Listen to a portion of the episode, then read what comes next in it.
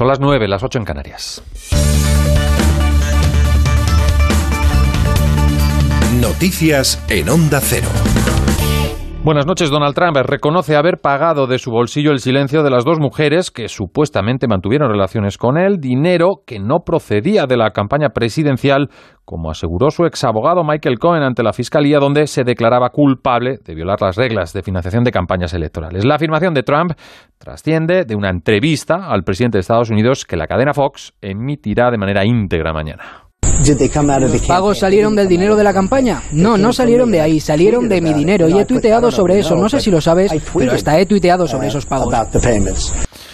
Más cosas, los 29 menores a bordo de la patrullera eh, Diciotti podrán desembarcar en el puerto de Catania, donde se encuentra atracado desde el lunes. De momento no han comenzado a bajar al muelle después de que el ministro de Interior, Matteo Salvini, diera la orden en su perfil de Facebook, eh, diera la orden, como decimos, en su perfil de Facebook. Lo escuchamos. Ci sono 29 bambini Hay 29 menores a bordo del barco.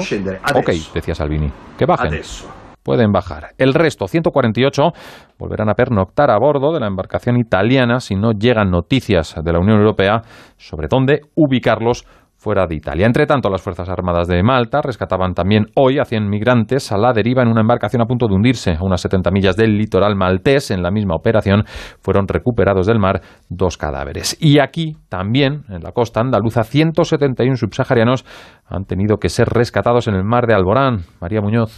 Todos fueron localizados en tres pateras y tres de ellos tuvieron que ser trasladados a Melilla en helicóptero con síntomas de hipotermia. En este momento se busca una cuarta embarcación con 59 personas. En lo que va de año, hasta el 15 de agosto, según los datos publicados por el Ministerio de Interior, habrían entrado en territorio español tanto por mar como por frontera terrestre 16.443 inmigrantes más, más que en, el idéntico periodo de 2017. Todo en una jornada que comenzaba con un nuevo salto a la valla de Ceuta. Lo intentaban alrededor de 300 y lo conseguían más de un centenar de ellos. Su entrada, como ya ocurriera el 26 de julio, violenta, con siete guardias civiles heridos, con cal viva desde la UGC. Su portavoz, José Manuel Manrique, pedía en Onda Cero dotación suficiente que aporte seguridad a los agentes. Que se implique el Gobierno de la Nación, el Ministro de Interior, que son los responsables para ello. Que no miren de lado, que no de la espalda y que nos doten de elementos de seguridad, de medios humanos, eh, que refuercen el perímetro de, la valla tanto de Ceuta como de Melilla y estaremos expectantes ante ello.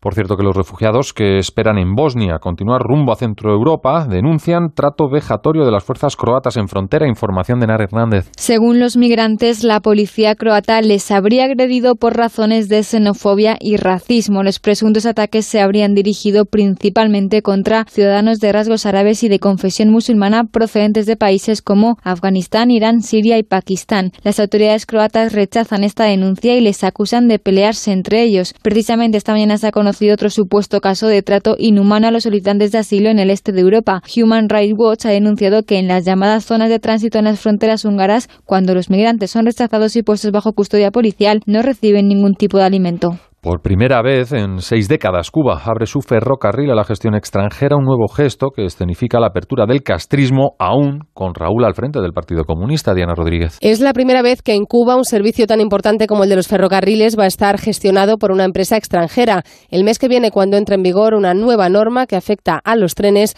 cualquier empresa, ahora también fuera de la isla, podrá optar a gestionarlo, algo que no ocurre desde la Revolución cubana de 1959. A finales de julio, el periódico castrista Granma ya anunció la colaboración de Cuba con la Sociedad Nacional de Ferrocarriles Franceses por una inversión de unos 40 millones de euros destinados a modernizar la flota cubana. El nuevo decreto de los ferrocarriles pretende ser clave en la recuperación del sector que durante los años 90 se colapsó y nunca ha terminado de renovarse. Para ello es necesario mejorar el mal estado de las vías y poner fin a la obsolescencia tecnológica. Esta es parte de la hoja de ruta del comunismo una vez Raúl Castro ha dejado el poder y le ha cedido el testigo a Miguel Díaz Canel.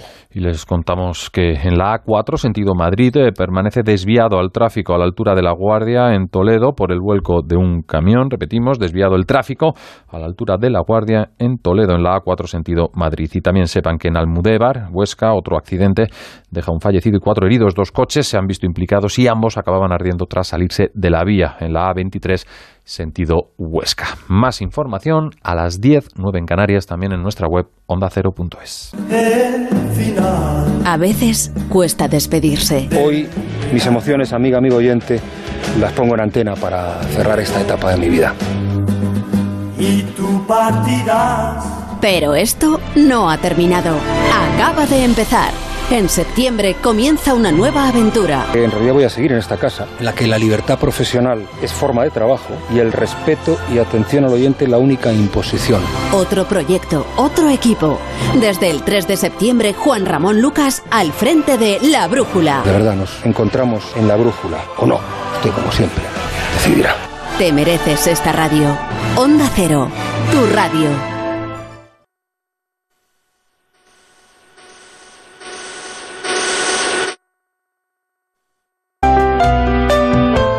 En Onda Cero, La Mirilla. Raquel Sánchez.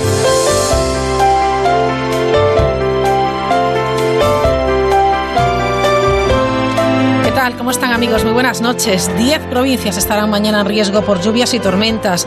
Teruel, Barcelona, Girona, Lleida, Tarragona, Alicante, Castellón, Valencia y también en Islas Baleares, Mallorca mientras que por tormentas estará Cuenca. Poco le importará, o sí, a esa mujer que esta mañana caminaba renqueante desde la plaza de Abastos a su furgoneta. Acababa de dejar la mercancía, parte de su huerta, que cuida con mimo desde hace ya, bueno, ni ella misma se acuerda. Debe tener 70 y largos, viste de negro y es un poco gruesa. Tiene las manos grandes y un gesto adusto.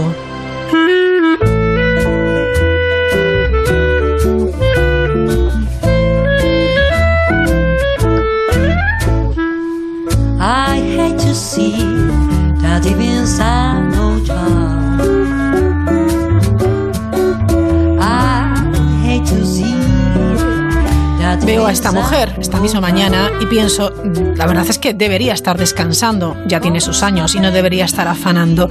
El campo es muy duro, pero hay que ayudar a los hijos. Es verano, agosto, y la mujer espera septiembre a ver si entonces puede tomarse unos días. Es otra estampa del verano.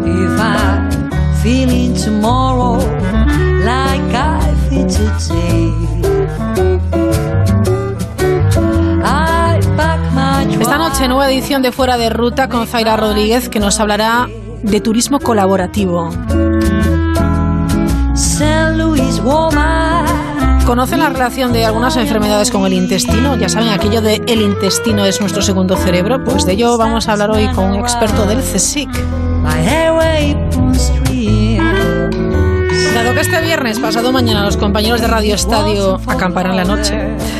Bueno, pues vamos a pedirle, le hemos pedido ya al periodista Ángel Sánchez que nos acompañe hoy miércoles para mostrarnos esos documentales que vale la pena visionar. También, como cada miércoles, a mitad de la semana, el doctor en musicología Roberto Relova nos hará soñar con una selección de obras clásicas con intérpretes que esta noche son verdaderamente espectaculares.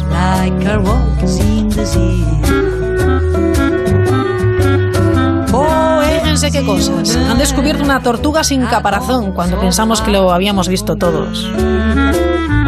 Todos y todo.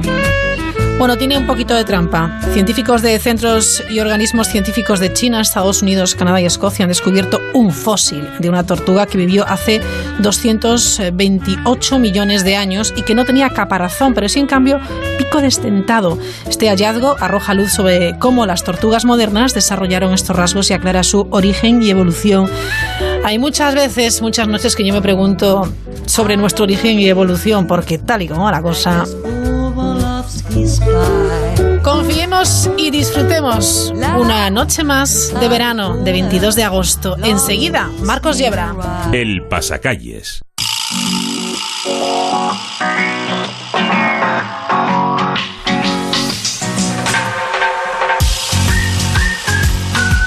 Marcos, ¿cómo estás? Hola, hoy te saludo con hola, porque como tú me dijiste ayer que tenía que... Claro, te tiro de las orejas, has visto que yo te he dicho, hola Marcos, ¿cómo estás? Pues genial. ya no te doy opción. No me das opción, no. No te doy opción, ni tardes ni noches. Vamos con cuatro astronautas que juegan el primer partido de tenis en la Estación Espacial Internacional. Yo me pregunto, ¿aburridos tienen que estar? Sí, porque deben tener muchísimo tiempo ahí arriba. Hombre, Cuéntanos. Los jugadores siguieron los consejos de Juan Martín del Potro y utilizaron raquetas pequeñas y bolas de espuma. El partido ha sido noticia por disputarse a kilómetros de la Tierra, concretamente, como os dicho, en la Estación Internacional, en una pista improvisada.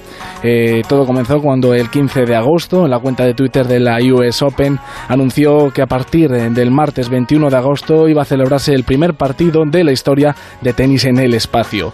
Así que el tenista argentino ha señalado que uno de los jugadores, AJ Drew Feustal, eh, le ha encantado el partido porque lo, retransmitieron a través del eh, Twitter de la US Open. Y ha señalado que le ha encantado y que pretende hablar con él según aterrice en la Tierra. Vamos, según llega a la Tierra, quiere hablar con él y quiere que le explique cómo fue esa experiencia. Bueno, no está mal, estaremos atentos a la, a la, explicación. Vamos con ese truco ingenioso de la propia Guardia Civil para evitar que nos roben en la playa. Más vale tarde que nunca. La Guardia Civil ha publicado en su muro de Twitter algunas de las recomendaciones que pretenden eh, dar como útiles para esta gente que todavía no ha ido a la playa o que sigue en la playa. Desde aquí le mandamos pues nuestras más sinceras enhorabuenas, que a mí las escapaditas ya se me han pasado y estos trucos no me valen. En este caso, el truco está en camuflar nuestras eh, pertenencias pues en pequeños, por ejemplo, botes de el bote de crema. Dentro del bote de crema lo, lo, abrimos, lo modificamos, hacemos así un poco de, inventor loco y podemos esconder pues todas nuestras cosas en los sitios en los que por lo general no lo esconderíamos. Y ese truco de camuflar las cosas bajo la toalla, bueno, no está mal, pero igual no es el mejor. Así ah, que... Vale, lo voy a tener en cuenta.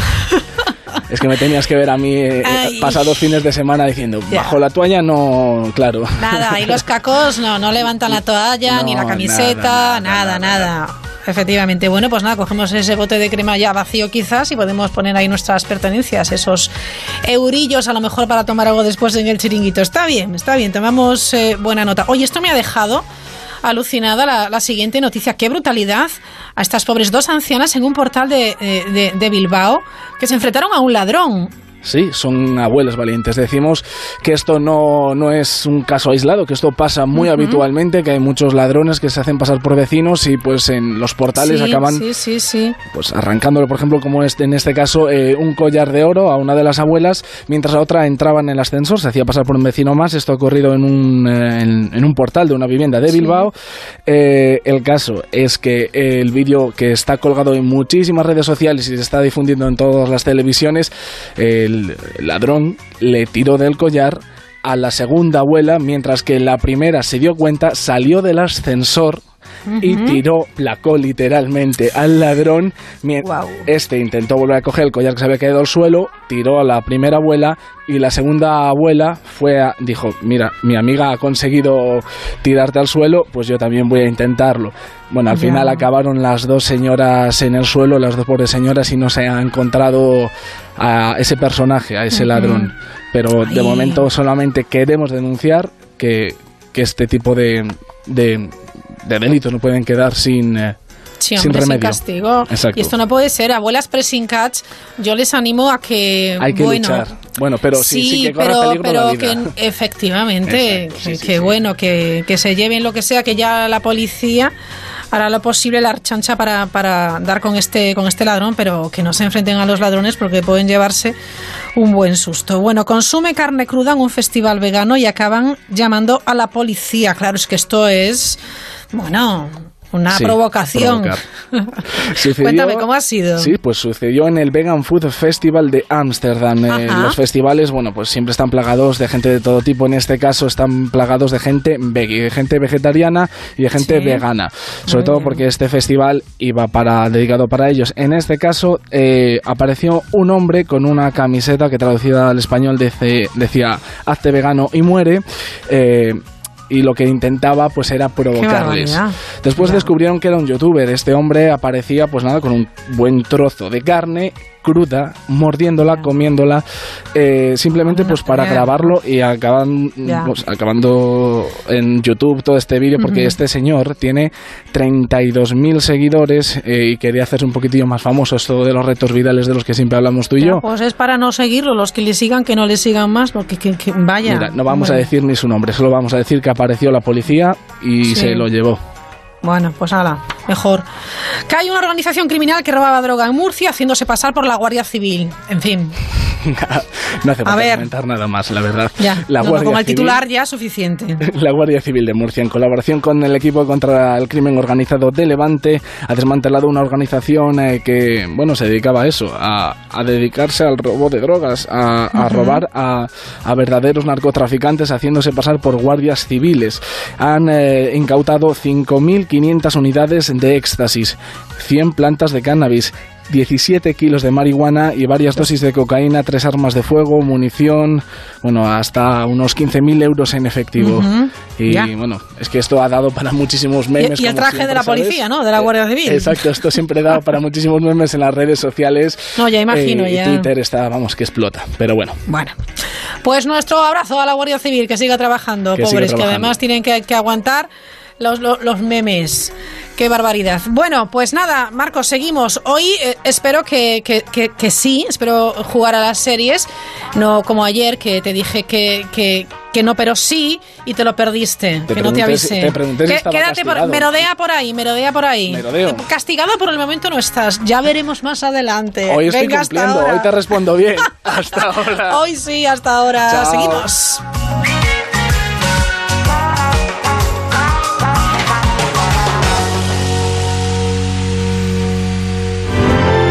La Mirilla. Onda Cero. Les voy a dar un dato y es que en Europa se estima, solamente en Europa, se estima que eh, más de dos millones y medio de personas se ven afectadas por enfermedades inflamatorias.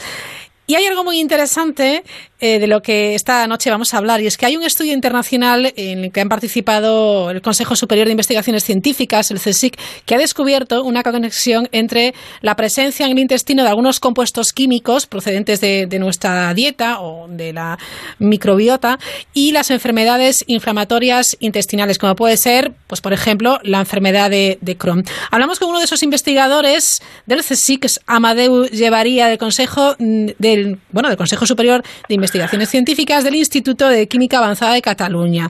Amadeu, ¿qué tal? Buenas noches. Hola, buenas noches. No sé, si, lo he dicho bien. Sí, sí, está bien. Está bien. A mí lo que me parece muy bien es este descubrimiento. Sí, está bien. Está, está muy bien. Porque es una cosa interesante. Claro, estamos hablando de, nuevas perspectivas para la investigación y quizás de nuevas terapias para eh, atajar estas enfermedades. Sí, sí, nuevas terapias y quizás nuevos remedios también. Qué bien, ¿eh? sí, Sí, porque se, lo que se ha visto y que se sabía y que había una influencia, digamos, de los factores ambientales en estas enfermedades, eh, se ha podido confirmar, ¿vale? Entonces, eh, no solo son estos oxazoles, que es esta familia de compuestos que hemos eh, descubierto que influyen en, en la, en, el desarrollo de las enfermedades, sino que pueden ser otros. Y entonces hay una predisposición genética, clarísimamente, porque hay familias que tienen una predisposición a estas enfermedades, sino que también hay factores ambientales que están asociados con la presencia en el intestino de diversos eh, compuestos químicos que pueden venir de la dieta o de, o de los microorganismos que tenemos nosotros en, eh, en, en esa eh, zona. Y entonces, bueno, eso es lo que ha sido considerado de interés en este, en este descubrimiento, en este trabajo. A mí me da la sensación, Amadeu, eh, de que cada vez hablamos más de lo importante que es el intestino. Es curioso, ¿verdad? Porque unos dicen, es el segundo cerebro, todo está relacionado, ojo con la flora intestinal. Sí, e, es una cosa muy curiosa, sí. La verdad es que ha estado olvidado. Sí. Eso pasa mucho en ciencia, ¿no? Que es un campo que está ahí, bueno, se sabe que puede tener su relevancia, pero de repente pues hay alguien que empieza a investigar y, y entonces da esa con, con, con, algún descubrimiento que, que, que, despierta el interés y en donde se hacen muchos trabajos. eso, eso, eso, esperamos que, que, ocurra con el nuestro también. Claro. Eh, habéis evaluado, si no me equivoco, eh, la actividad bueno, pues de diversos compuestos que contienen estructuras de oxazol sobre células y sobre modelos animales. Y entre ellos hay algunos componentes de alimentos, eh, hay productos de uso agrícola. Sí, sí hay algunos compuestos que son se utilizan como fungicidas eh, y entonces, bueno, en teoría, al menos teóricamente, podrían inducir una, una potencial daño eh, inflamatorio en, en, esos, eh, en esas zonas del cuerpo, sí. Hay otros que son productos que vienen de la cocción de alimentos, por ejemplo, ¿vale? Y entonces, bueno, pues todos comemos cada día un montón de, de comida, ¿no? Claro. Y entonces, eh, bueno, pues hay algunos productos que, que, que están presentes, que, que, se producen cuando se hace la cocción de los alimentos y hay otros que simplemente son derivados de, ah, de algunos productos, de algunos compuestos químicos que producen los microorganismos del intestino en teoría para defenderse de otros microorganismos que están allí presentes. entonces, eh, eso está ahí de una forma, digamos, más o menos natural y puede ser más o menos habitual. Entonces, eh, lo que sí se ha visto en los modelos que se han estudiado es que hay una clara correlación, digamos, entre la presencia de esos compuestos y el desarrollo de la, de la enfermedad en, en animales de laboratorio por una parte, y entonces otra cosa que es interesante que se ha descubierto es el mecanismo molecular por el cual eh, esos compuestos eh, actúan. Es decir, esos compuestos actúan sobre una enzima que está presente en las células epiteliales del, intestino y, y, lo activan, ¿eh? que es un mecanismo que no se había descubierto hasta ahora y esa activación produce un metabolismo del triptófano, que es un aminoácido de los que son esenciales y que evidentemente está también presente ahí en el intestino y tiene muchísimos papeles en toda la biología, no solo del intestino, sino en general. Es un aminoácido esencial y ese triptófano se oxida mediante esta enzima produciendo unos productos que desencadenan una respuesta a nivel transcripcional en la que interviene un receptor que se llama uh, aril hidrocarbón receptor, receptor de hidrocarburos aromáticos que está en las células y eso induce una respuesta que altera ah, la, protección inmunitaria de esas células. ¿Sí? Y entonces eso pues, induce una inflamación y se cree que eso puede estar en el origen sino de todas, de algunas de esas enfermedades inflamatorias en el intestino. Tengo que deciros que yo soy químico, o sea que hemos hecho la parte química de, del estudio y la parte más médica y más biológica se ha hecho en Boston, en, en un hospital de Boston. Ajá. Esto quiere decir, Amadeu, por aclarar un poco, que si evitamos ciertos eh, compuestos químicos a los que se relaciona con enfermedades inflamatorias o eh, evitamos que se activen una vez ya, eh, bueno, pues en nuestro intestino, esas enfermedades se podrían evitar. Bueno, quizá, quizá, quizá no todas, en, quizá, no en todos los casos, o sea, eso está por ver. ¿eh? Claro. Pero había una, una indefinición en cómo se inducían eh, esas enfermedades. Claro. Es decir, había gente que tenía, personas que tenían una cierta predisposición familiar genética que no desarrollaban esa enfermedad y había otras que sí. Y entonces, claro, estos son factores totalmente incontrolados, digamos, a nivel de, de, de, tratamientos, porque claro, no sé, o sea, si, si tú comes los alimentos más cocidos o menos cocidos o, cocinados de, una forma distinta a otra, pues, pues, pues es un factor vamos, que imaginar que eso podría tener un, un, un, un efecto. Está todo por demostrar, pero sí se abre una puerta, o sea, es un trabajo que abre más preguntas que, que da respuestas, digamos. Y eso es lo que también lo hace más interesante, ¿no? Y tanto que sí porque efectivamente tenemos ese factor genético, pero están los factores ambientales y si de alguna manera bueno pues se puede evitar, pues habrá que seguir seguir investigando, sobre todo cuando hablamos de enfermedades a veces muy difíciles o imposibles de, curar, ¿eh? Sí. De una complicación. son, son enfermedades que se cronifican. Claro. ¿Vale? Y entonces que llevas toda la vida que no te probablemente no son no son mortales en el sentido de que vas a morir de eso pero pero te dejan una muchos en muchos casos una, una calidad de vida muy baja claro o sea que que y, y, aparte que pueden o sea eh, están asociadas de alguna forma también al desarrollo de, de posibles a largo a largo plazo de, de, de cánceres o otras eh, enfermedades. Sí Sí, sí, en, ese sentido, claro, hablamos, pues yo que sé, antes lo decía, la enfermedad de Crohn o la colitis ulcerosa, que solo el que la padece sabe lo que es esto, ojo, que es, terrible, ¿no? Pero también es un dato revelador porque numerosos cánceres sí que, eh, eh, bueno, pues podrían estar relacionados también con, la actividad de la que estamos hablando, ¿no? Sí, sí, es posible que sí. Eh, o sea, son, son hipótesis, pero, pero, pero esto abre un, un, campo de trabajo de, de, una cierta, o sea, de, de una cierta novedad y, y, y, quizá cosas que no se sabían explicar hasta ahora se pueden explicar en consideración a estas, eh, digamos, interacciones químicas o de moléculas químicas con las células del, del del intestino. Es evidente que por ahí van a pasar y van, y van a seguir pasando miles de compuestos distintos y que no todos van a ser eh, tóxicos ni, taban, ni van a ser eh, inducir en ningún tipo de enfermedad. O sea, eso es evidente. O sea, que, que, que si no comemos nos vamos a morir de hambre. pero lo que está claro es que al final todo lo que comemos o donde vivimos... pero todo influye. O sea, ese es el tema. Y entonces, bueno, pues eh, si se sabe, si se conoce, si se, si se saben cosas, pues se pueden evitar. Eh, algunos eh, daños o algunos eh, defectos indeseables. Y entonces en eso estamos. O sea que, Vamos, que Amadeu queda muchísimo por investigar. esto es un, desde luego un paso importantísimo. Sí. Pero hay que seguir ahí, hay que seguir ahí. No, hay que seguir ahí. Hay que seguir invirtiendo en conocimiento y hay que seguir invirtiendo en ciencia porque eso es lo que nos mejorará la vida, probablemente.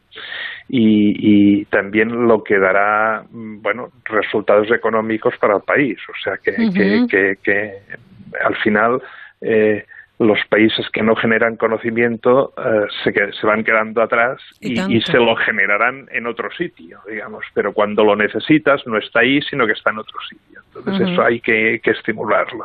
Ya sabéis que los científicos siempre estamos... Eh, eh, con la misma canción.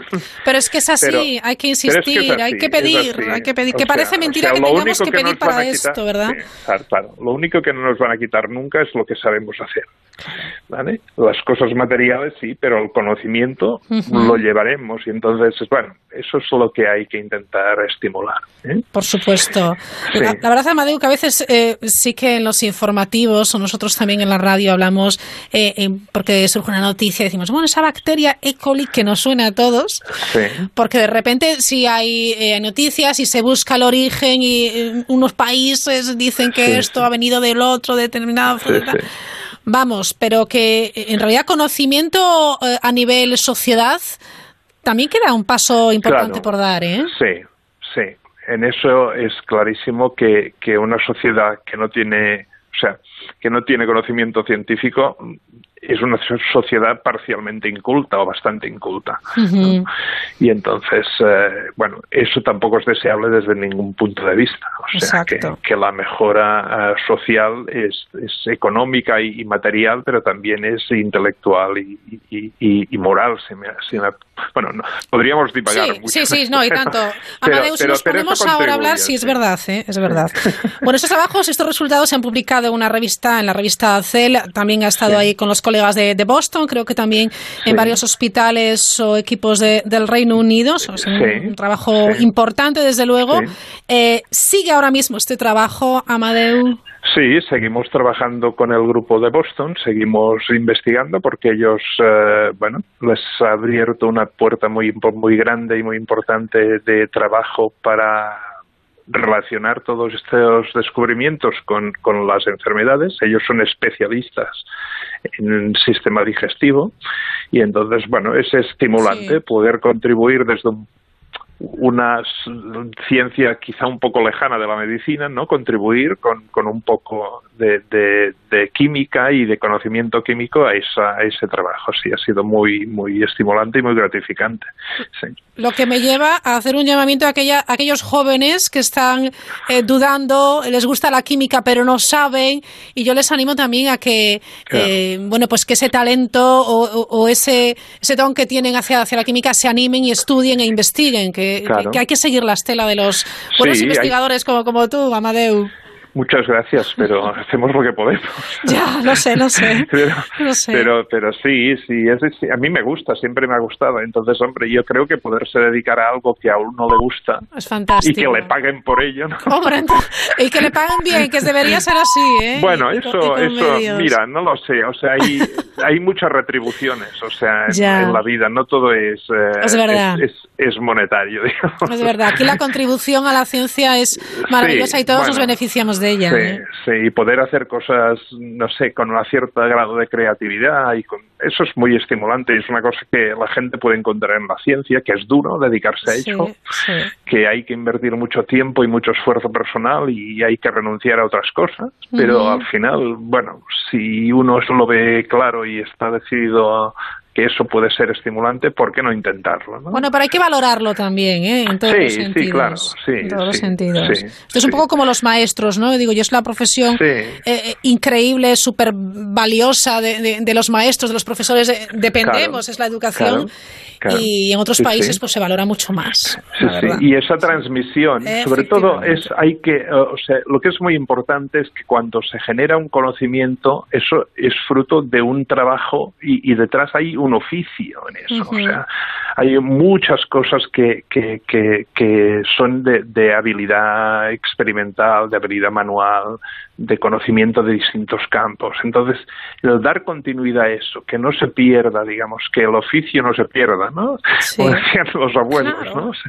Pues eso, eso también pasa en ciencia. O sea, hay una parte, digamos, artesanal, de, de conocimiento, de, de de, de y, manual incluso ¿eh? en los laboratorios y en los sobre todo en medicina no hace falta decirlo claro. Y entonces hay que intentar que no haya cortes bruscos digamos de la cadena de transmisión de conocimiento. Eso requiere que haya nueva gente que estudie nueva gente que se incorpore a los laboratorios que salga que puedan hacer su, su carrera científica. Y eso es muy importante ¿eh? mantenerlo mantenerlo y que sigan abriendo más centros, institutos y, laboratorios para poder seguir investigando. Bueno, pues hemos empezado hablando del intestino y hemos acabado eh, reflexionando, filosofando un poco. Pero bueno, está bien, está bien. Es una reflexión que de vez en cuando hay que hacer y hay que, recordar. Es, ¿eh? lo que te puedo decir, lo que os puedo decir ahora en este momento, lo que lo que me, estimula también a seguir, o sea, y, bueno, vamos haciendo cosas. Bueno, pues eso es importante. bueno, pues descubierto ese nexo entre compuestos químicos y enfermedades inflamatorias intestinales. Al final es verdad, se cumple lo de somos lo que comemos. Pues sí. Y hay que tenerlo en cuenta, ¿eh? Hay que, tenerlo en cuenta. Hay que vigilar. Hay, que, vigilar. Amadeus Llevaría del Instituto de Química Avanzada de Cataluña. Gracias por estar esta noche con nosotros en La Mirilla, en Onda Cero. Y enhorabuena por eh, tu, vuestro trabajo, ¿eh? Muy bien, muchas gracias. Un, Un placer y, y seguimos. Descubre lo que hay tras La Mirilla con Raquel Sánchez. El compromiso de movilidad de línea directa dice, el conductor debe continuar siempre su marcha. Por eso en caso de cualquier incidente con su vehículo se le entregará uno de sustitución donde él quiera. Nunca se quedará sin coche. Palabra de línea directa. Todos lo saben, línea directa. Siempre las mejores coberturas, siempre el mejor precio. Garantizado. 902-123-322. 902-123-322. Consulta condiciones en línea directa.com. Una compañía Bankinter. Summer Days con 2.500 productos a precio de coste y 47.500 a precios increíbles. La mayor venta online jamás vista. Échale un vistazo.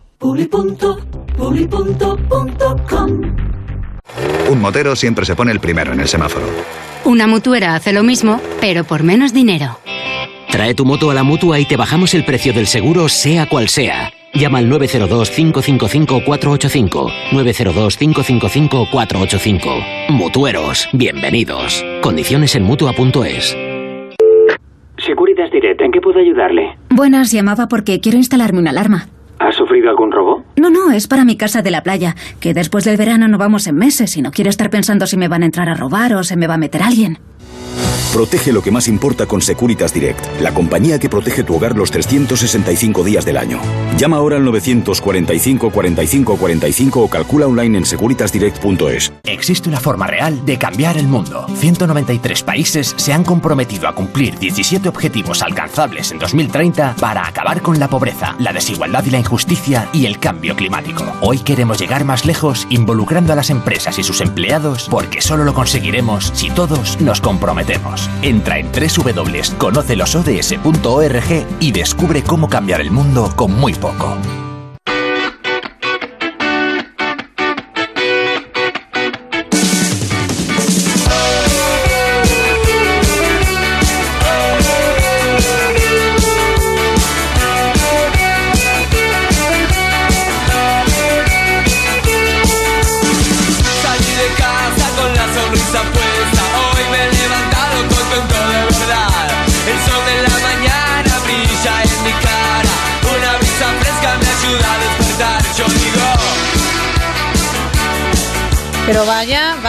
Vaya.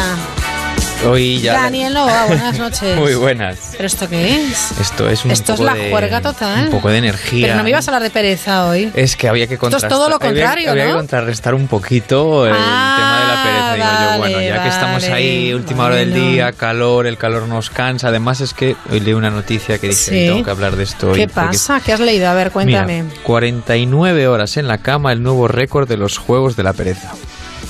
¿Pero qué me- qué me, 49 estás diciendo? ¿Pero eso es de, del Mundo Today? No, o no, no, es, de Euronews? ¿eh? O sea, ¿Sí? es una fuente contrastada. Cuatro concursantes de Montenegro demostraron valentía, determinación y mucho tiempo libre en su intento de ser coronados ganadores de los Juegos Olímpicos Mundiales de la Pereza. ¡Qué barbaridad! Madre mía, qué barbaridad. Imagínate estar 49 horas. Pero si yo no aguanto sentada en una silla ni media hora. Exacto, ¿verdad? No Vamos, sienta no bien. a- nada a- bien. Yo cuando, cuando estoy mucho tiempo sin hacer nada, Mm. como que me da un poquito el, el bajoncillo. ¿A ti no Oh. pasa? No me digas, entre el calor y sin hacer nada, yo me vuelvo loca. ¿No te tiene pasado a veces de entrar en ese, ese círculo, ¿no? De estar sentada y... ¿No, no te suena la típica frase esta de cuanto menos haces, menos quieres hacer? Pero eso yo creo que es verdad, ¿eh? Yo creo que también. Yo creo que es verdad. Porque, Y además- oye, si coges así ese, ese ritmo tan espantoso, todo lo contrario al ritmo de la canción, que es el que nos da fuerza y Claro, energía, claro, y claro. la verdad es que anima mucho, ¿eh? Yo es uno de mis trucos favoritos. Yo, yo tengo una serie de truquitos ahí para luchar contra mi pereza, porque yo soy perezoso y procrastinador. ¿Sabes Sí. lo que es procrastinar? No, no, ¿qué es eso? A ver, cuéntanos. Es- procrastinar es dejar las cosas para el final. ¿no? Que tiene mucho sentido. ¿Para qué la voy a hacer ahora si ahora no Sí, hace falta que claro. la haga? Sí, total. Sí, total. Sí, total, ya haré después, ¿no? Tiene mucha lógica, pero a la hora de, de ser efectivo y de tener ¿Quién no tiene en casa a algún procrastinador? Pro, procrastinador. procrastinador. es ¿eh? que ya la palabra decirla Claro, ya da hasta me pereza. suena un poco raro, sí, sí, sí, da pereza. Pues mira, esto tiene mucho sentido, porque al final, tú fíjate, tú estás con el ordenador y no lo utilizas, y al rato, ¿qué suele pasar si no usas el ordenador? Pues se apaga, ¿no? Se apaga. ¿Por qué Sí. se apaga? Porque quiere ahorrar. Ahorra, mm, Claro. Pues sí. el cuerpo es igual. Vale. El cuerpo no va sobrado. ¿Te acuerdas que el otro día hablábamos del mito del 10% del cerebro? Es verdad. Pues es otro, esto es, esto es totalmente coherente, ¿no? Nosotros estamos utilizando los recursos que tenemos siempre, pero si vemos que no los necesitamos, o sea que hay un Ajá. momento en el que no podemos hacer nada, porque durante mucho tiempo, si llovía, si, hacía- si estaba oscuro, con ciertas condiciones no podíamos hacer nada. Entonces, ¿qué Ujú. hacía el cuerpo? Ah, pues no te preocupes, que no gastamos nada. Ahorramos energía. A y- dormir. A dormir. Entonces eso ya lo traemos de serie. Ajá. ¿Cómo lo rompemos? Pues como empezar a hacer rodar una, una pelota. En- principio cuesta, pero en cuanto coge inercia, ya la propia inercia de la activación va a hacer que Ya. podamos entrar en el carro. Luego también quería comentar un par de cositas porque hay cosas que no nos ayudan Vale. a lo de la pereza. Por Bien. ejemplo, yo me bueno yo me fijo mucho en los anuncios no tengo ahí un poco de, de formación profesional y siempre veo esa segu- ese segundo mensaje no a veces es más Subliminal, y otras Sí. no no y yo veo una cultura de la comodidad pero Ujú. descarada Nos O sea, venden esa comodidad, que todo. lo bueno es lo cómodo. todo, la comodidad es lo bueno. O sea, si Ujú. tú persianas eléctricas, que tú Ujú. llegues a casa y ya está la calefacción puesta, que si me limpia el suelo el robot, o sea, al final todo se supone que lo ideal o, el, o llegar al éxito es que todo sea automático y yo estoy totalmente en contra de eso porque, porque entonces lo que estamos haciendo es esa cultura de que cuanto más tiempo esté sin hacer nada, estoy más arriba y eso es súper perjudicial porque si no volvemos a lo de la rueda, si la rueda no anda, claro nos estamos metiendo nosotros solos en un campo que no nos viene nada bien. Ajá. Entonces esa influencia no nos ayuda para nada. Después, también hay que ver, por otro lado, que, hombre, si ahora estamos en vacaciones, ¿no? Y habrá gente que me diga, sí, sí, lo que tú digas, pero yo la semana de vacaciones no me pienso ni mover. Pues sí, ¿por qué no? Hombre, pues al contrario, yo creo que tienes más tiempo libre precisamente para moverte, para hacer deporte, para ir a unos conciertos. Exacto. Lo que pasa que sí que es cierto que hay personas que están tanto tiempo estresadas claro. que lo único que quieren es un poco como desconectar, ¿no? Ya. Y en cierto modo, inicialmente es bueno, o sea, un día o una tarde entera, estar, pues como, como decimos en mi casa, pasmando, ¿no? No, sí, claro. A veces dices, mira, yo mañana no voy a hacer nada. Nada. ¿Qué es lo que Mi necesito? objetivo es no hacer nada. Y eso está muy bien, porque volvemos un poco a... Pero en periodos Claro, un poquito, porque si no al final, si acostumbramos al cuerpo a no hacer nada, al día siguiente va a decir, vale, yo tú tranquilo, que yo ya programo todo para no hacer nada. Y entonces nos va a costar más cuando queramos hacer algo. Exacto. Entonces Hoy la vuelta al trabajo, ¿cómo va a ser, amigos? Sí, la vuelta al trabajo puede ser aquí. Bueno, bueno. Y aquí unos consejitos un poco que yo me traigo un poco, bueno, son consejos que yo creo que un poco más o menos todo el mundo conoce, ¿no? Sí. Pero yo soy muy de poner unos caramelitos para que tú a la hora de levantarte pues tengas Ajá. ese empujoncito. Vale, pues vamos con esos consejillos que tenemos un par de minutitos. El primero ya está sonando de fondo. Bien, Música. salta. Salta. O sea, la música es Muy magia, bien. lo llevan diciendo desde toda la historia. Sí. Después, otras cosas que, que yo, que yo suelo recomendar. Ciertos planes o ciertos, eh, ciertas cosas que te motiven. No es lo mismo, eh, pues tú sabes que si te quedas por la tarde en casa, pues duermes una siesta, después duermes mal y entras ahí en un círculo bastante complicado para tus rutinas, pues intentar quedar con alguien, hacer algún plan apetecible, o sea, ponerte tú mismo Vale. el, el propio caramelo. Y después, pues siempre que tengas que hacer tareas, y esto un poquito lo podemos en- entrar más en profundidad cuando, cuando toque hablar de volver de Sí. las vacaciones, Vale. pues empezar de lo fácil a lo difícil, cuando después no comer demasiado, si después de, si te sientas un rato y sabes que va a ser un rato, yo una cosa que digo mucho es no te tumbes, porque Ujú. si te tumbas le estás diciendo al cuerpo toca dormir, entonces el cuerpo empieza a segregar todo lo que necesita y eso no, no es Vale. bueno.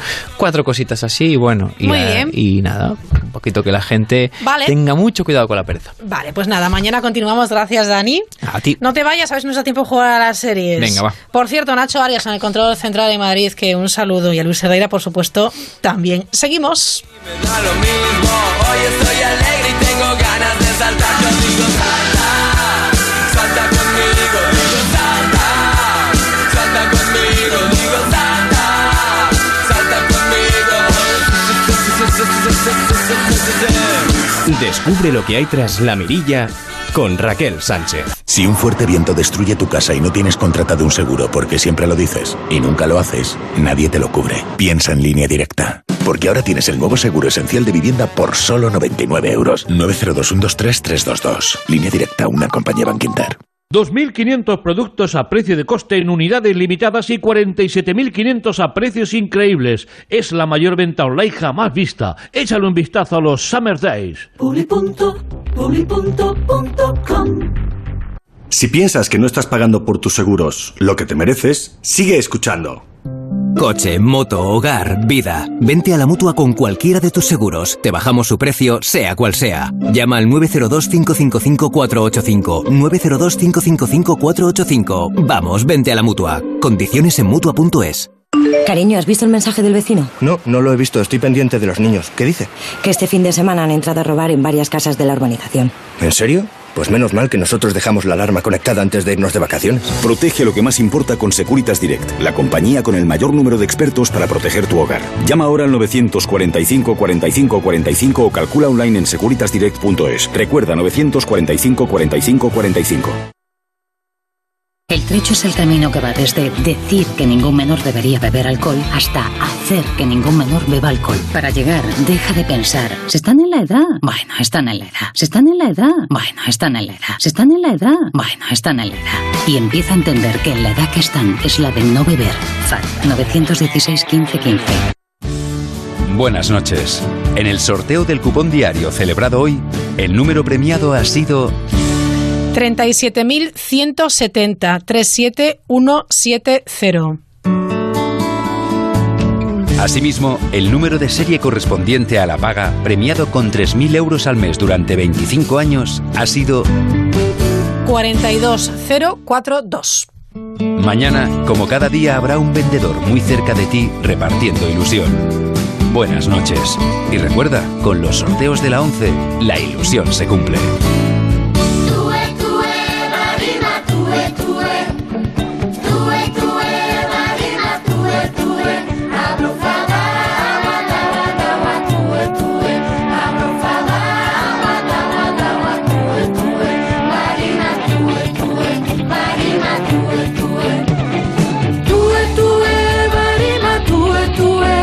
De ruta esta noche con Zaira Rodríguez. Zaira, ¿qué tal? Muy buenas noches. Me encanta la música de introducción. ¿Ah, que sí? Pues mira, se titula, a ver si sé decirlo bien, Tue, Tue Barima. Como alguien dice, Tue, Tue, Tue, Tue.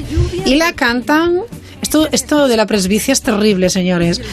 Eh, Inma Serrano y Javier Vargas en en un disco que se editó yo creo hace un par de años, Los tambores hablan, que era un disco bueno pues de una, de una ONG donde colaboraron un montón de artistas. Y cada canción la verdad es que es un regalo, son, son muy bonitas. Pero bueno, Hoy hemos puesto también esta, esta música porque viene un poco a colación del tema, porque vamos a hablar de turismo colaborativo. Sí, Qué bien, me gusta mucho el turismo colaborativo, que supongo que consistirá en, además de viajar, poder echar una mano, ¿no? Sí, es un tipo de turismo colaborativo que no ha surgido en los últimos años, porque ha surgido ya desde el año 71. Desde el 71, ¿ah, sí? Lo que pasa que parece que en los últimos años eh, se pone de moda la sostenibilidad, eh, se pone de moda el turismo eh, colaborativo y parece que todo es nuevo. Pero, no, no. La idea viene de pues hace 45 años. Exacto, exacto. Ya hace muchos años. Ya hace muchos años. Y como siempre, de mano de los ingleses. ¿Sí? Sí. Pioneros. Turismo colaborativo, eh, hoy en día eh, eh, supongo que hay de, distintos tipos según lo, el perfil de la persona o a lo mejor esa persona se quiere dejar llevar también, se quiere dejar orientar y dice, bueno, me da igual un país que otro, me da igual ayudar aquí o allá. ¿Qué podemos decir de este tipo de turismo? A veces no, a veces no se trata de, ayudar a un país. Eh, antes de hablar de turismo eh, colaborativo tenemos que hablar de sostenibilidad. Muy bien. Que la oímos, la oímos, la oímos, pero yo creo que le preguntas a alguien qué es sostenibilidad y no sabe lo que es. Entonces, la sostenibilidad es simplemente eh, la necesidad de adaptar la actividad humana al territorio en el que se desarrolla esa actividad, simplemente. El turismo es una de las relaciones de, la población humana con el planeta eh, más en auge hoy en día. Entonces, tenemos que tener siempre en cuenta que todo el desarrollo turístico eh, tiene que ser muy respetuoso con la población autóctona en la que se desarrolla, con sus necesidades y con sus valores. Tiene que tratar de mm, sostener los principios culturales que hay en esa zona y sobre todo los intereses de esa población. Si no partimos de esa base, el turismo deja de tener sentido. No se trata de que vayamos a, una ONG a ayudar. Se trata de que tengamos el concepto general eh, de que tenemos que hacer eh, valer eh, los valores de cada población autóctona. Y cuando digo población no me refiero solo a la población humana, me refiero a los animales, a la fauna, a la cultura, a la gastronomía como relación también de, de una demostración cultural, me refiero a todo. Muy bien, o sea, primer punto, para el turismo colaborativo, ser respetuoso. Exacto. Perfecto, muy bien. ¿Qué más características tiene o ¿O qué más nos puedes contar? Pues hay muchos tipos de, turismo colaborativo. ¿vale? Hoy en día eh, hay una parte que se desarrolla, que es una parte muy bonita, sobre todo para una población más joven, ¿no? una población que a lo mejor acaba de terminar una carrera o está estudiando una carrera que es el turismo en las granjas orgánicas. Eh, es un turismo eh, muy económico porque es un turismo en el que tú solicitas el acceso a una granja, te lo dan entonces trabajas durante las horas que se estipule y a cambio tienes gratis manutención y alojamiento. ¿Qué pasa? No solo tienes gratis eso, sino que tienes gratis un asesoramiento con todas las costumbres del país y un asesoramiento en cómo se desarrollan ciertas actividades dentro de la granja. Me gusta. Entonces, es una actividad muy, muy chula para, para jóvenes sobre todo. Muy bien. ¿En, ¿En, qué país, por ejemplo, podemos encontrar alguna de estas granjas orgánicas? En cualquier país del mundo. ¿Ah, sí? Sí. Está, eh, está, siempre se dice que si trabajas en las granjas orgánicas eres un WOFer, ¿no? Porque la primera entidad que, que, creó este tipo de, de circuitos eh, fue la WOF. Entonces se dice que eres un, tú eres un WOFer. Parece que como que comes algo raro, que te vas a tirar en, un, en canoa desde un barranco, algo raro, pero en realidad es simplemente eh, trabajo colaborativo. ¿Cuánto eh, suelen durar estos viajes de turismo colaborativo?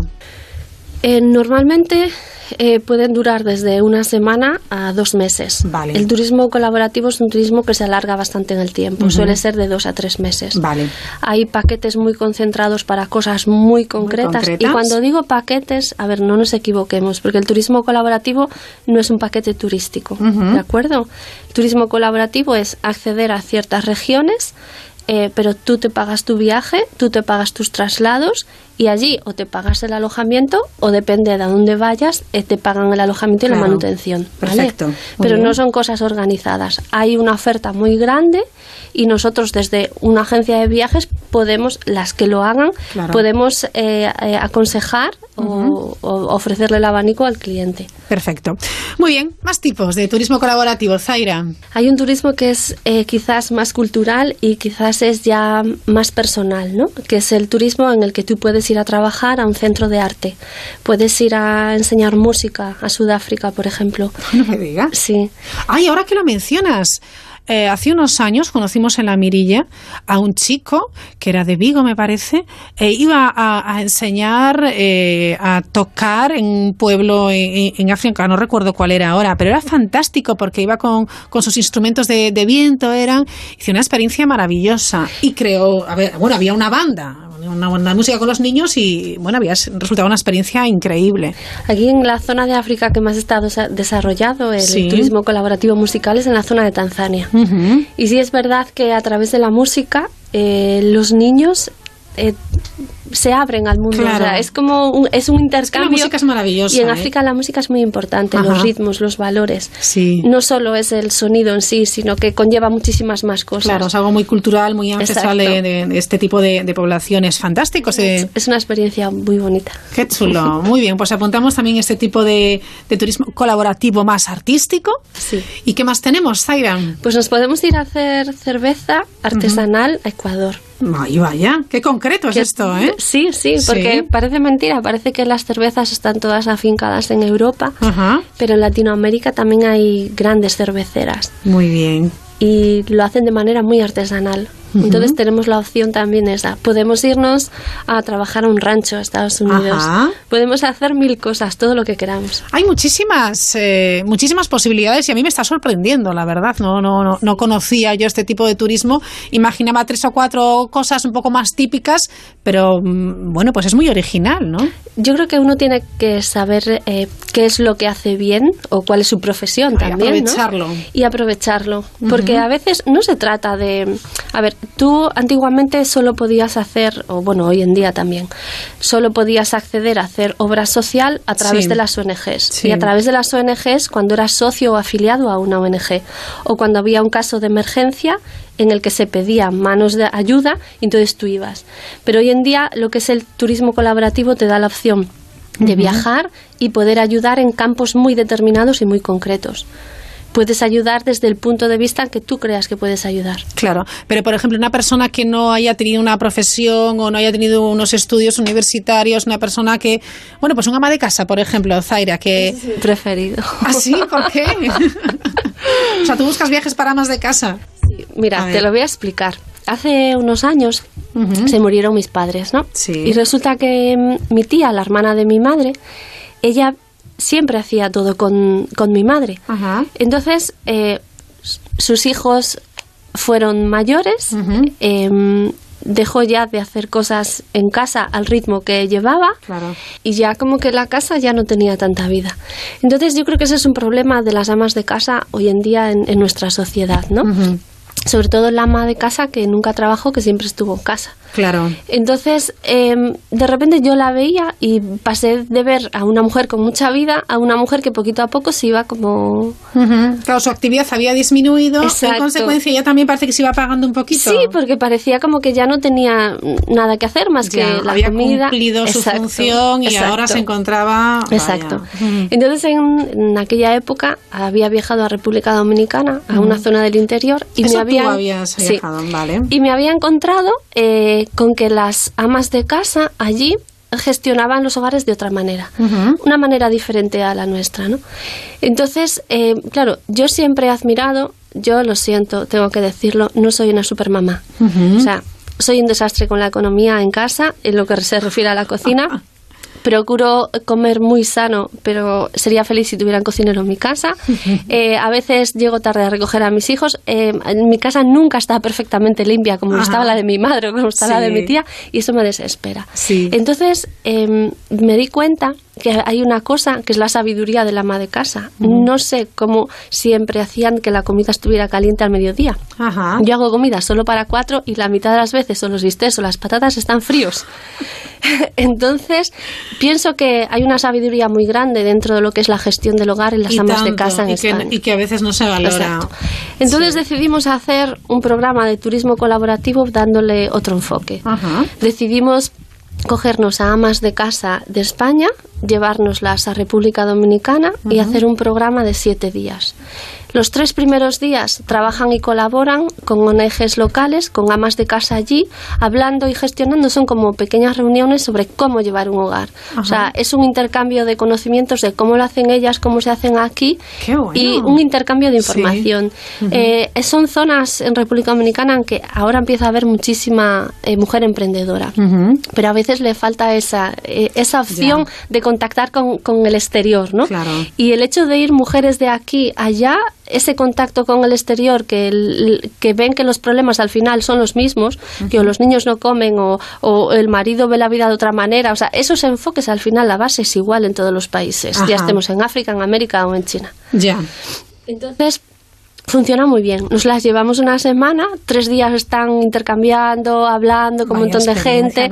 Sí, y luego lo que hacemos es que, como creemos que las madres se merecen un descanso, nosotros los últimos tres, cuatro días las dejamos en un resort de vacaciones. Bueno, entonces hacen las dos cosas. Sí. Entonces, por favor, yo desde aquí hago un llamamiento para que todos los hijos a sus madres amas de casa estas navidades no les regalen un jersey y les regalen un viaje.